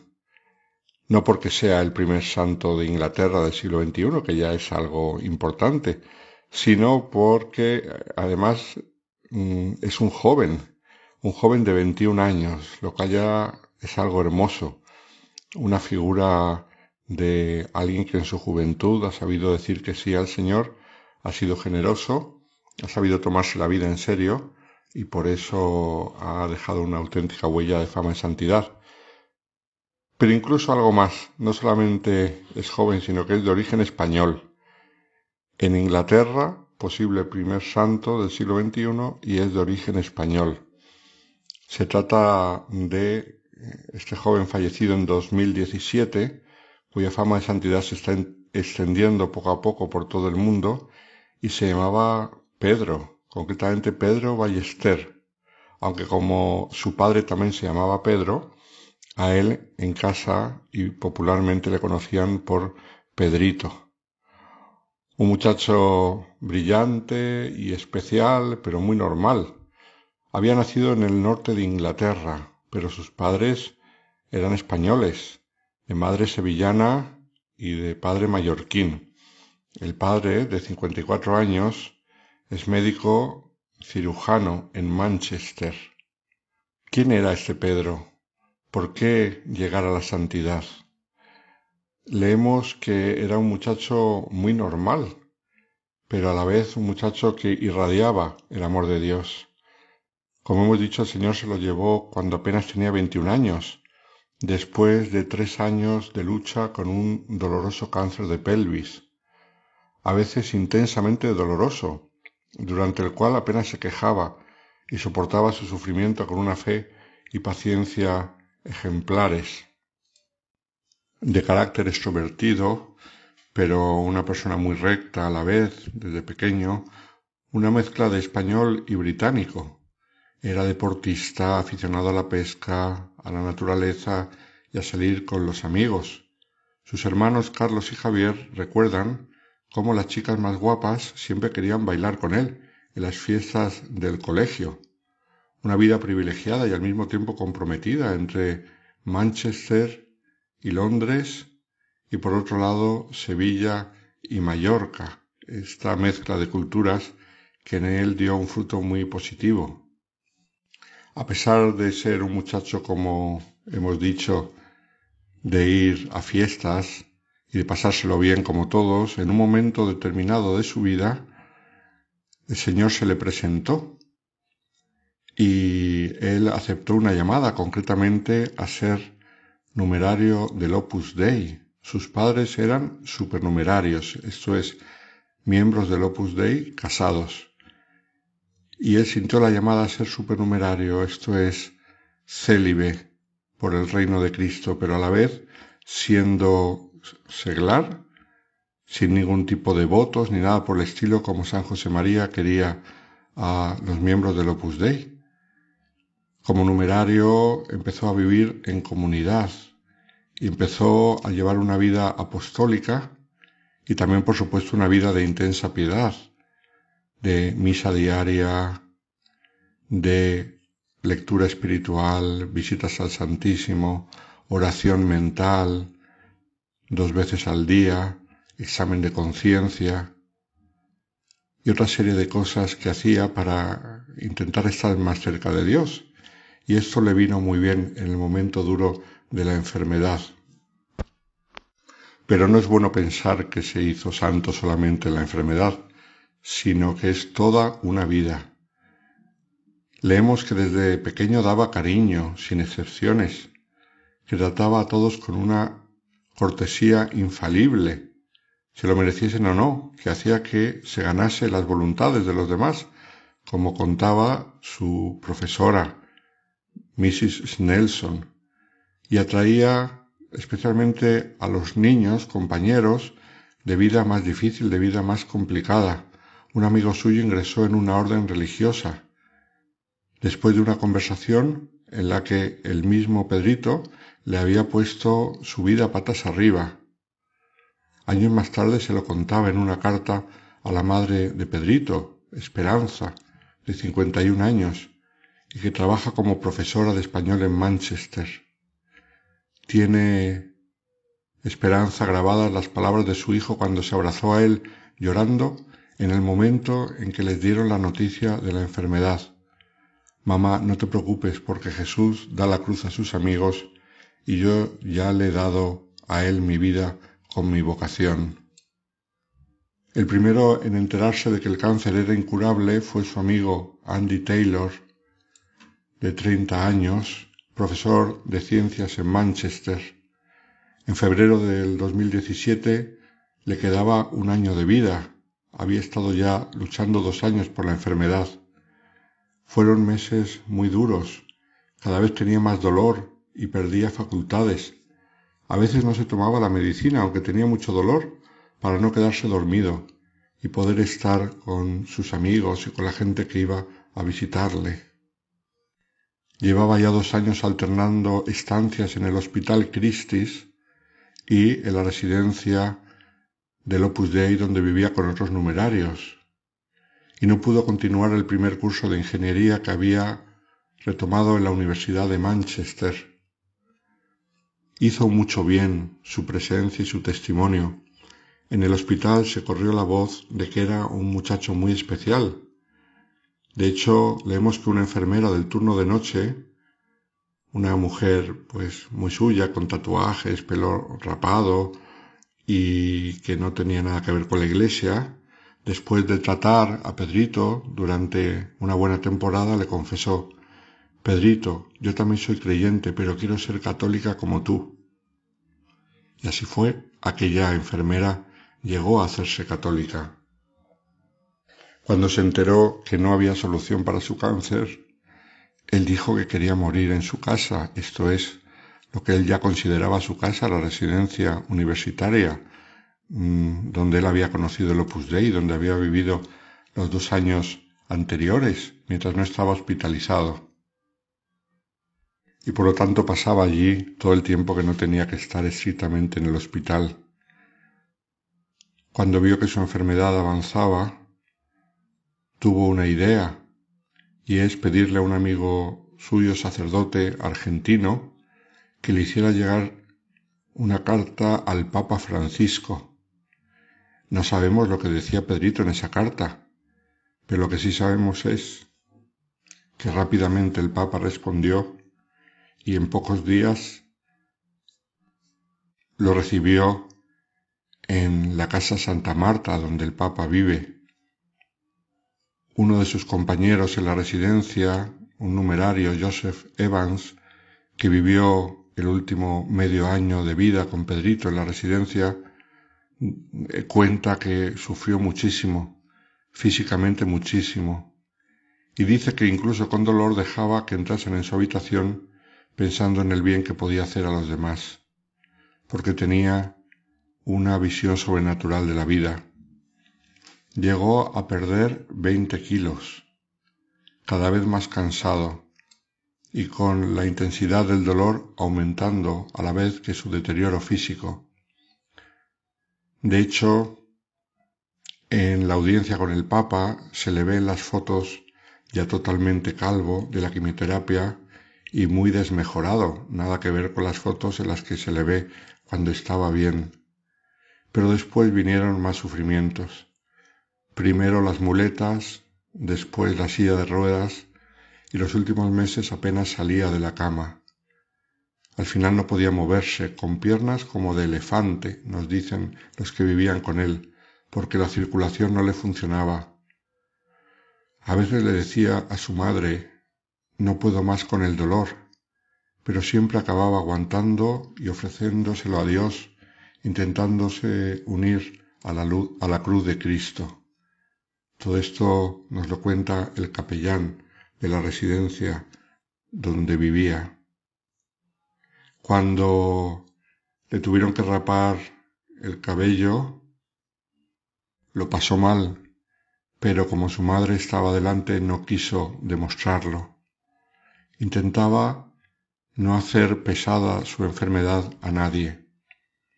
A pesar de las dificultades que tenía para respirar y comer, o con la pérdida de movilidad de las piernas, siempre estaba tranquilo y alegre, y parecía que aceptaba la enfermedad como una circunstancia más de su vida. Los últimos días, ya inconsciente, llegaba mucha gente a su dormitorio y se ponía con él a rezar en un ambiente de silencio casi sagrado. Todo esto nos lo cuenta una vez más el capellán de la residencia. El día de su fallecimiento, uno de sus amigos del hospital, enfermo de cáncer, en su lecho de muerte pidió que lo bautizaran. Todo por influjo de la bondad de Pedrito.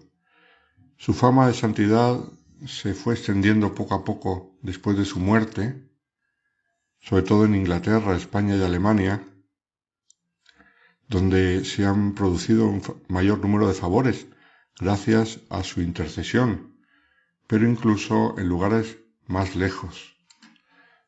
La Universidad de Manchester le otorgó, le otorgó el título de máster en Ingeniería Química a título póstumo por sus cualidades excepcionales algo que nunca había ocurrido en dicha facultad.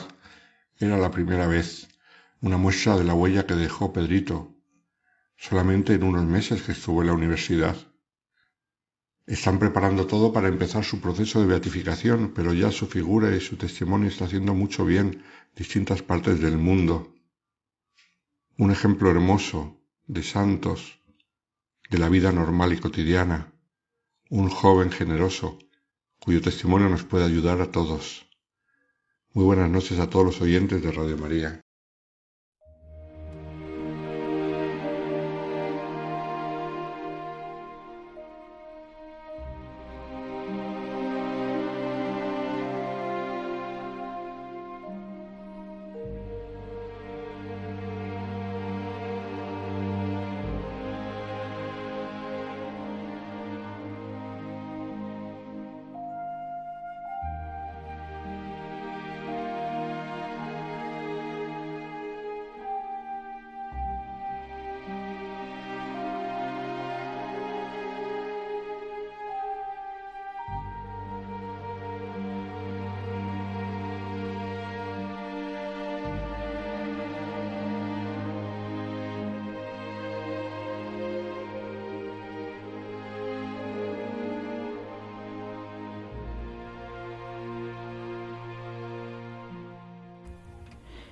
Claro, me gusta mucho lo que habéis dicho del padre Alberto Rollo, que nos está preparando a todos para vivir la JMJ y así nos trae testimonios de chicos jóvenes que es impresionante ver cómo el granito de mostaza está por todos los sitios y en todos los sitios nos alimenta.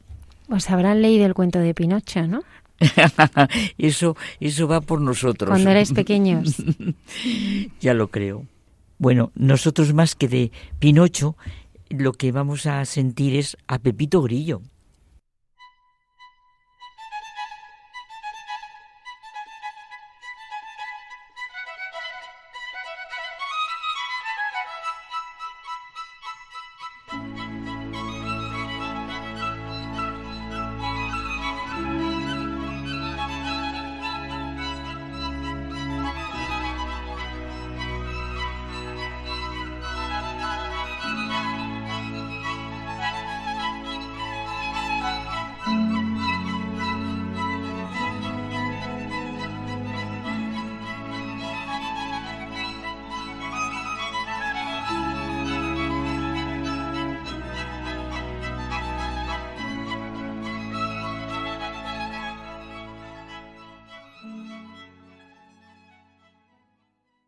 José Manuel, un pepito grillo en nuestra vida. ¿Qué te parece? Muy bien. Sí, un pepito grillo totalmente remodelado para el bien, para la verdad, para la amistad. Un toque de buen humor. Vamos, una caricatura tipo mingote para hacernos sentir un rico don a recibir. Una ayuda para despertar y avivar nuestra conciencia. No vamos a contar el cuento de Pinocho, que por cierto sé que a ti te gusta mucho, porque todos lo conocemos. Eh, sí, bueno, ya, ya te he contado yo mi impresión con Pinocho cuando Con era Pinocho, pequeño. sí. Generaba cierta angustia eso de que el niño se convirtiese en muñeco. Siempre no lo he superado. Bueno, pues digo que seguro que forma parte de nuestra infancia, de la tuya ya lo hemos visto. ¿Y cuántas veces se habrá oído decir a una madre, te está creciendo tu nariz por la mentira que has dicho? Y no, bueno, esto es un paréntesis. No digamos ahora como algunos políticos se ven unos a otros la nariz crecida de Pinocho. En nuestros cuentos, como en las películas, estaban los buenos y los malos. Y es verdad que Pinocho, pues, era muy alegre y se hizo amigo de un grillo que se llamaba Pepito, mira, como yo. Pepito Grillo, Por eso eres un muy pepito grillo mío. pues Pepito Grillo era muy bueno. Y le llamaba la atención a Pinocho de lo que hacía mal. Pero fíjate, hablamos de Pepito Grillo como una referencia buena, positiva y entrañable. Eso es, porque yo he tenido y sigo teniendo a pepitos grillos en mi vida. Y de verdad que es el mejor regalo que se puede recibir. Porque contar con un tipo de relación así es de lo más constructivo. Sus respuestas a nuestras preguntas siempre son honestas, verdaderas. Es la amistad en el fondo de la que nos habla Jesús en el Evangelio y los apóstoles en sus cartas. Teresa de Jesús también en esta línea que hablamos tenía una fuerte vivencia de la amistad profundamente evangélica que está entrañablemente unida con la verdad y el amor.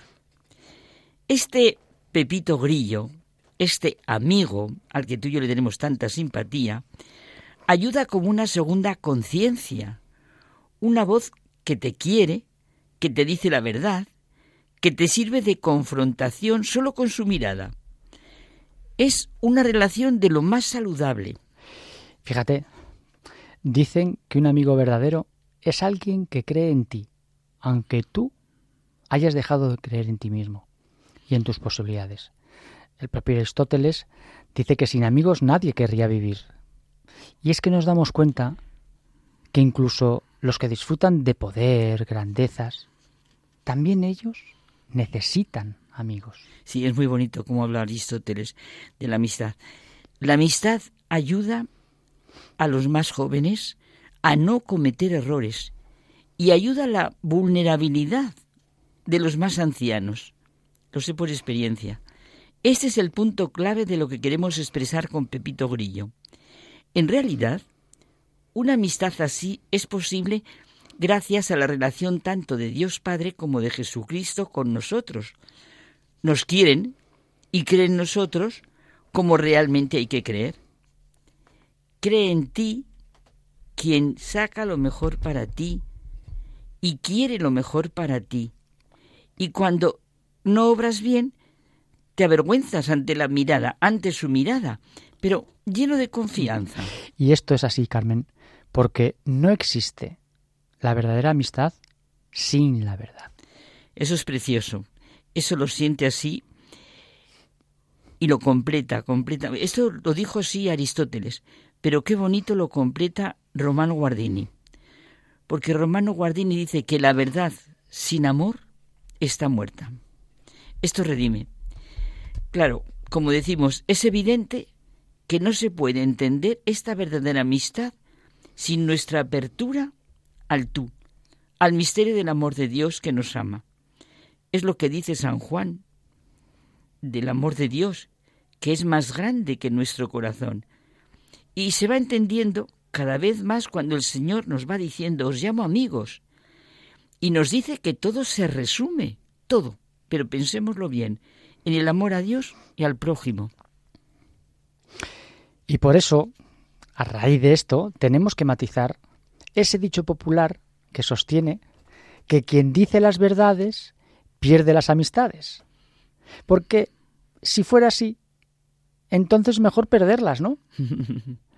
Pues no es buena amistad lo que no está basada en la verdad, como hemos dicho. Claro que sí. Y tampoco estará bien dicha esa verdad. Claro. Hay una dimensión fundamental. La verdad no puede ser nunca un arma arrojadiza, porque, sintetizando lo que estábamos diciendo, porque la verdad sin amor, pues, como hemos dicho, está muerta. Bueno, esto no quiere decir que hay que andar con paños calientes, como vulgarmente se dice. Jesucristo habla clarísimo y bien fuerte a los escribas y fariseos. De hecho, algunos se convirtieron. Es muy bueno que nuestro Pepito Grillo nos diga las cosas claras, porque quiere nuestro bien y confía en nosotros cuando hemos dejado de confiar, como tú decías, en nosotros mismos y en nuestra propia capacidad. Oye, ¿no será que nuestro mundo carece del verdadero amor y por eso está tan lejos de la verdad? ¿No será que hay poca profundidad en la relación con las personas y que esta relación es lánguida, desvitalizada, no verdadera, y por eso no es capaz del amor? Bueno, en esta relación, sí, sí, pienso, es verdad, en los noviazgos, en los matrimonios, en las relaciones entre los miembros de la familia, en las comunidades, fraternidades, grupos cristianos, en el trabajo, en todo.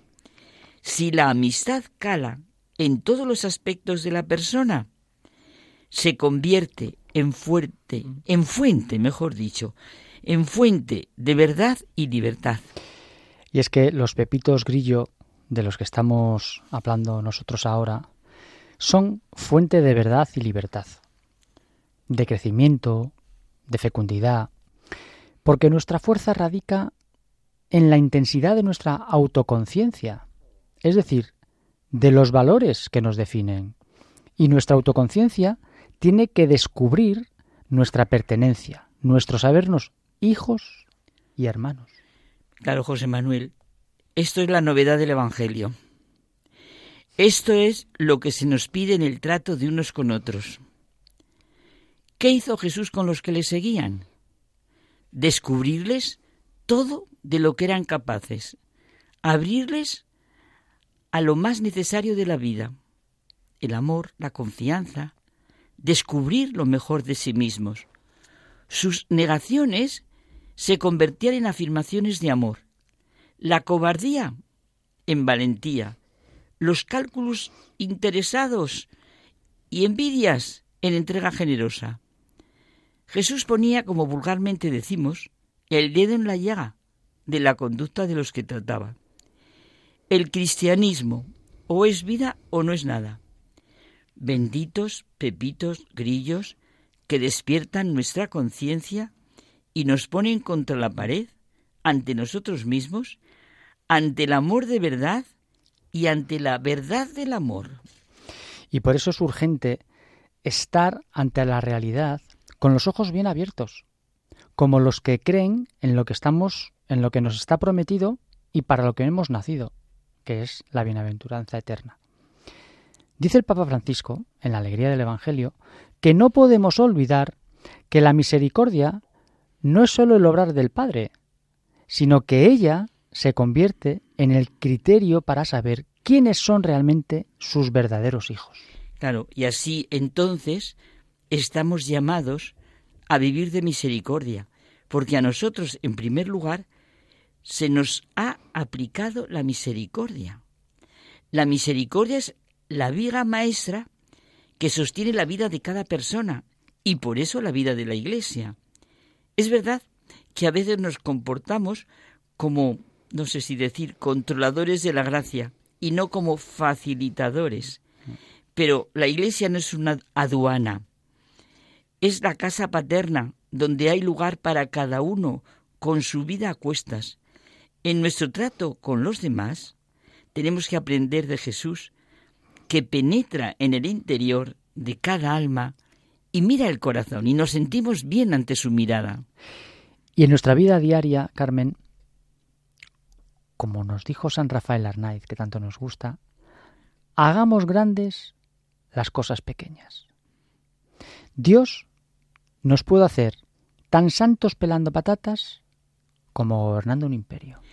Como has recordado a San Rafael Arnaiz, me estoy acordando esa expresión suya que nos gusta tantísimo a ti y a mí, que la verdadera libertad el verdadero trato con los demás es no ir con un yo al que defender, mm. que es una maravilla.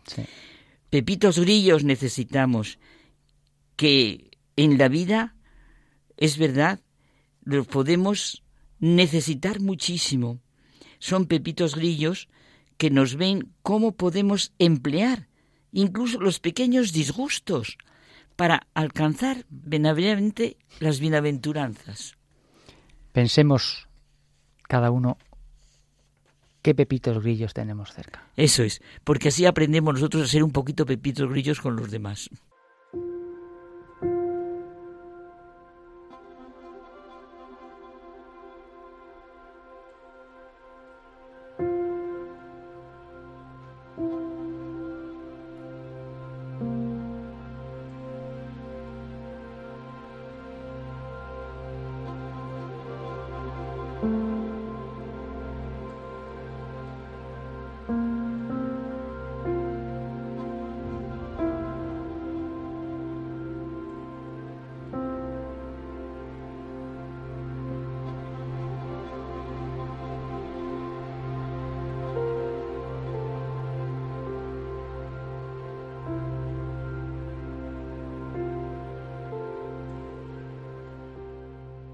Encantado vuestra sección de esta semana. ¿Ah, y la frase de Romano Guardini. Ah, porque es que es precioso Romano Guardini. La verdad sin amor está, muerta. Y además es que es bonito. Yo siempre la, ato con aquella de Aristóteles que recordaba José Manuel, de que mm, lo mejor de la vida es la amistad, que no puede existir. Ahora, la amistad sin la verdad no existe. Y claro, la verdad sin amor está muerta. Tenemos a otro de nuestros colaboradores también en Tierra Santa, a Cayetana. Yo a Cayetana ya sabes lo que me pasa todas las semanas con la gana de oírla. Y ahora, como nos has anunciado que va a ser sobre Lot, yo es que el otro día cuando teníamos en la lectura lo de la mujer de Lot, mm, pues tengo ganas de ver qué comentario nos hace Cayetana sobre la mujer de Lot. Que, que, se vuelve para atrás y que se convierte en estatua de sal. Tengo ganas de a comentar a ella. Hablamos de Lot en el programa pasado con Sonia Ortega. Exacto, sí, sí. La escuchamos.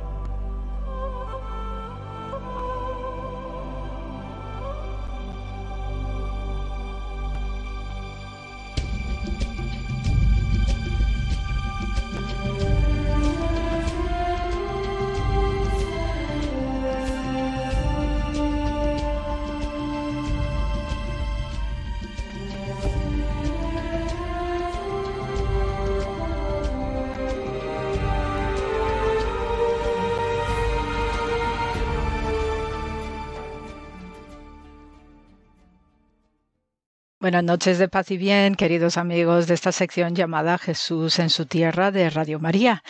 Y esta semana, pues, eh, me llama la atención, dentro de todas las lecturas fenomenales que solemos tener en nuestra eh, recitación y liturgia semanal y diaria, pues el episodio de Lot. ¿eh? Lot es un peje muy, muy emblemático también en el judaísmo y en la historia bíblica por el episodio igualmente famoso y popular al mismo tiempo de Sodoma y Gomorra.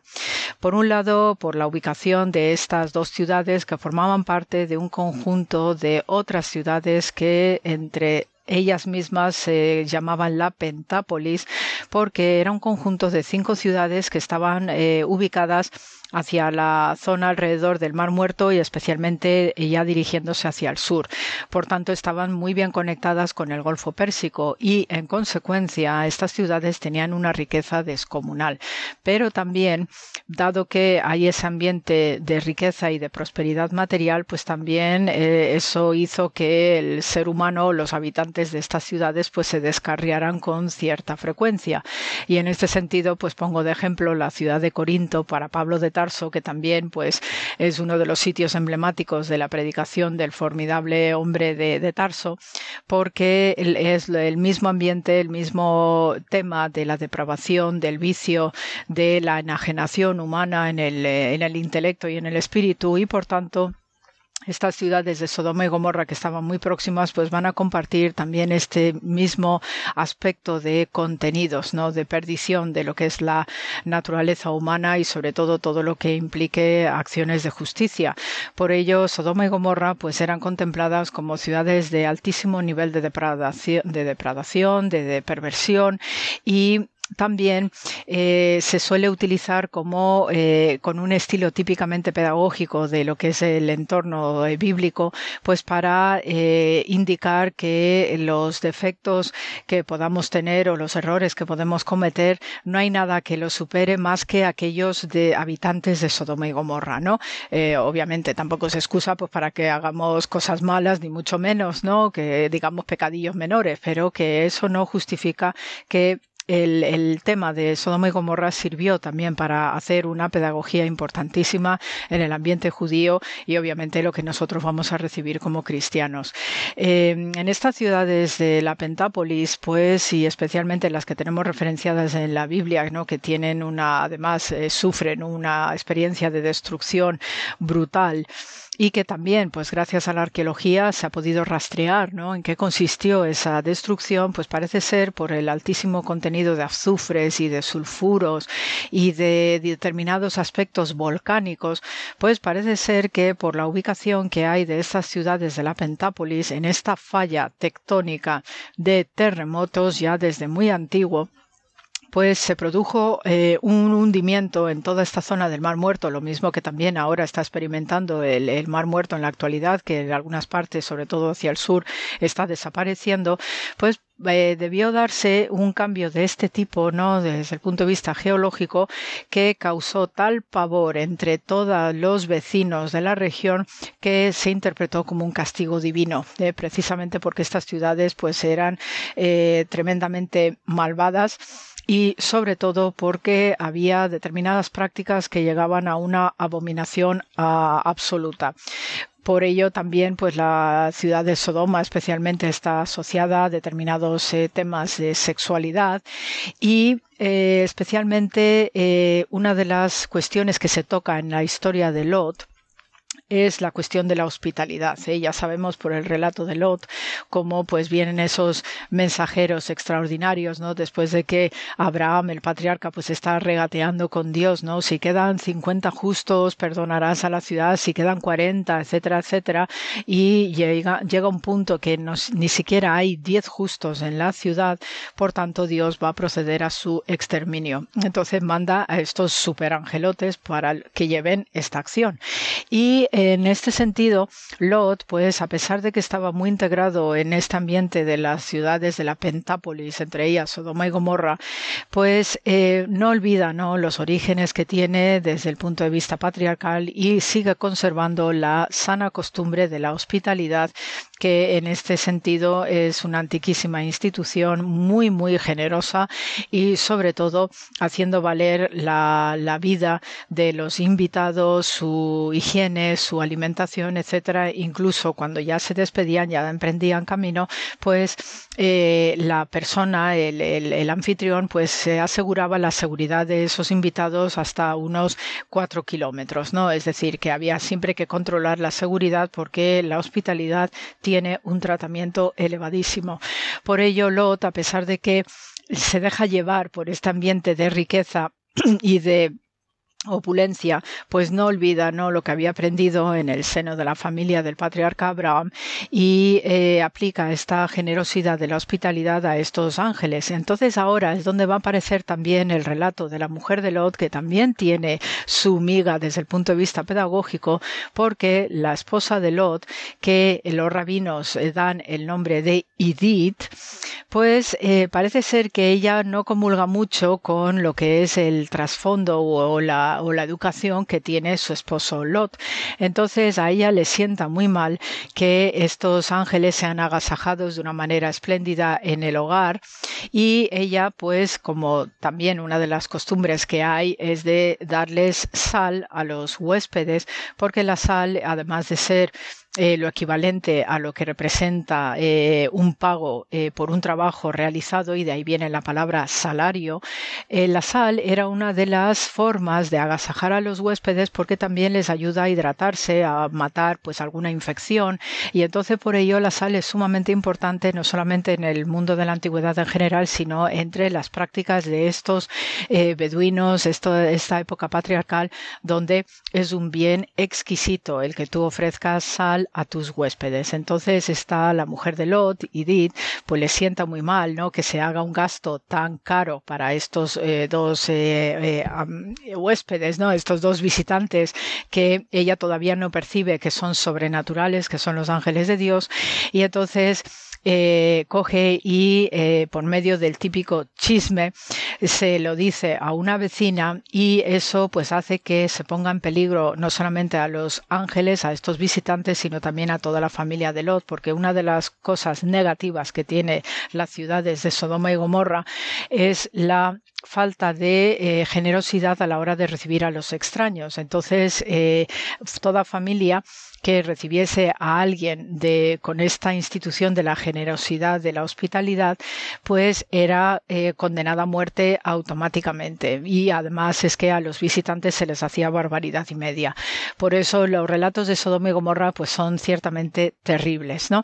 Entonces, pues por el chivatazo que da la mujer de Lot, se entera toda la ciudad y ahí es cuando se produce este episodio, ¿no? En el relato bíblico que van todos a porrear la puerta de la casa de Lot y les exige que les entrega a los visitantes, ¿no? etcétera, etcétera, ¿no? Entonces, en este relato, pues la culminación es esa conversión en estatua de sal de la mujer de Lot, porque se le ocurre mirar hacia atrás la plena destrucción divina de estas ciudades. Y entonces en esto, pues también hay una pedagogía adicional acerca de la, que, la curiosidad, y para eso también tenemos un refranero español muy típico, ¿no? De la curiosidad que mató al gato, porque había unas instrucciones categóricas acerca de no mirar lo que Dios iba a hacer, ¿no? Por una especie de respeto, de decoro acerca de la acción divina que no debe estar al alcance de los mortales. Entonces la mujer de Lot, pues en este descreimiento que tiene, se le ocurre mirar hacia atrás y es ahí cuando se convierte en estatua de sal, que es además el mineral que suele ser muy abundante en esta zona alrededor del Mar Muerto. Eh, la, la figura de la estatua de sal, pues obviamente sirvió como motivo pedagógico para todos los viajeros de todos los tiempos y no solamente para el campo judíos, sino que también tenemos relatos ¿no? de las eh, peregrinaciones de, de época cristiana, donde todo el mundo que se cruzaba con estas estatuas no de la mujer de Lot, porque había varias tradiciones y de hecho hoy cuando uno, uno, visita Israel pues puede ver que hay dos estatuas de la mujer de Lot, una en el, en el lado jordano y otra en la parte israelí. Y entonces pues estas eh, formaciones ¿no? que hace habitualmente la sal de tipo estalactita, ¿no? Eh, vertical, pues creaba esta, esta imagen ¿no? de unas figuras femeninas que en el imaginario popular se identificaron como la mujer de Lot. Entonces es ahí donde se establece esta pedagogía ¿no? de que por ella no haber sido lo suficientemente comprensiva ¿no? acerca de lo que estaba haciendo su marido Lot con estos visitantes extraordinarios, ¿no? la falta de generosidad acerca de la hospitalidad, pues fue lo que Dios hizo que la castigara a ella a pesar de que eh, Lot pues sí fue salvado gracias a la mediación del patriarca Abraham. Eh, también hay pues numerosos relatos, digamos, de origen popular que se recogen en el Talmud acerca de esta estatua de sal de la mujer de Lot. Y también sabemos por los ganaderos que es muy típica la costumbre de dar sal a las vacas, ¿no? A, las, a los animales estabulados, ¿no? Un tipo de sal, pues para mantenerles también, ¿no? Eh, como parte de su alimentación y de su dieta. Y entonces, pues, los rebaños que iban por la zona en el sur, pues solían lamer esta estatua de, la, de sal de la mujer de Lot y hasta hacerla desaparecer. Y de manera milagrosa volvía a surgir también de manera espontánea, ¿no? Para mantener este legado eterno y aprendizaje y pedagogía acerca de lo que no se debe hacer. Así que, amigos, pues así este, este comentario para esta semana acerca de Lot y la esposa de Lot especialmente. Y como siempre, pues se os manda muchísimo amor y gracias por la escucha. Hasta la semana que viene.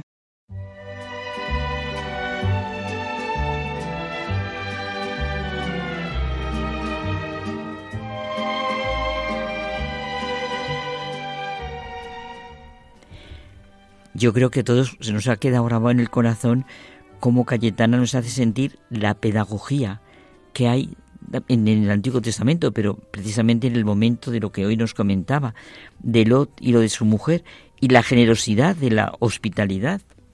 A mí, fíjate, me ha llamado la atención lo mismo. Es decir, cómo Cayetana todas las semanas nos hace entender cómo el Evangelio, como el Antiguo Testamento, tiene un sentido de entonces y para ahora. O sea, que no es algo, digamos, literariamente bonito, sino, no, tiene sentido enraizado en aquel momento y proyectado hacia el futuro. Sí, es una maravilla. Fíjate, el mismo descreimiento como habla de lo que es la mujer de Lot cuando dice que mira hacia atrás. Nos tenemos que despedir ya hasta el próximo programa. Quiero dar las gracias a Marta Manem y también este matrimonio entrañable, Bernardo y Verónica. Oye, por cierto, yo me quedo con ganas de una cosa. No hemos nombrado casi a Verónica. Y qué bonito cómo acaba Verónica eh, haciéndonos sentir lo que sus hijos, cómo ha vivido sus hijos y la, su familia, lo que han vivido en familia siempre, porque es en la familia donde allí se ha vivido todo. Y resulta que cuando ella misma cuenta, lo hemos oído, que cuando iban naciendo sus hijos, cómo lo ofrecía al Señor y pedía que uno fuera sacerdote. Y fíjate, bueno, ha tenido tres hijos que lo hemos oído y una niña, lo hemos oído todos comentar, y entonces uno de ellos hoy es sacerdote y por eso, qué bonito cómo cuenta, que por eso empezó todo, todo lo que han hecho de la Virgen. Juan Manuel González, muchísimas gracias por habernos estado acompañando desde el control de sonido. A ti, Almudena. José Manuel Palomeque. Buenas noches. Yo doy las gracias a mis pepitos grillos. Yo también doy las gracias a mis pepitos grillos. Y yo que soy el pepito grillo, porque por pepito me, de viene por el nombre, mm, os recuerdo a todos los oyentes que si quieren escuchar el programa mañana o si se han quedado dormidos, ya saben que todo tiene remedio en esta vida. Se van a la página de Radio María, radiomaria.es, a la zona de podcast y se lo descargan. O también en Spotify. Muchas gracias por habernos acompañado. Estaremos aquí puntuales a nuestra cita el próximo viernes. Hasta el próximo viernes.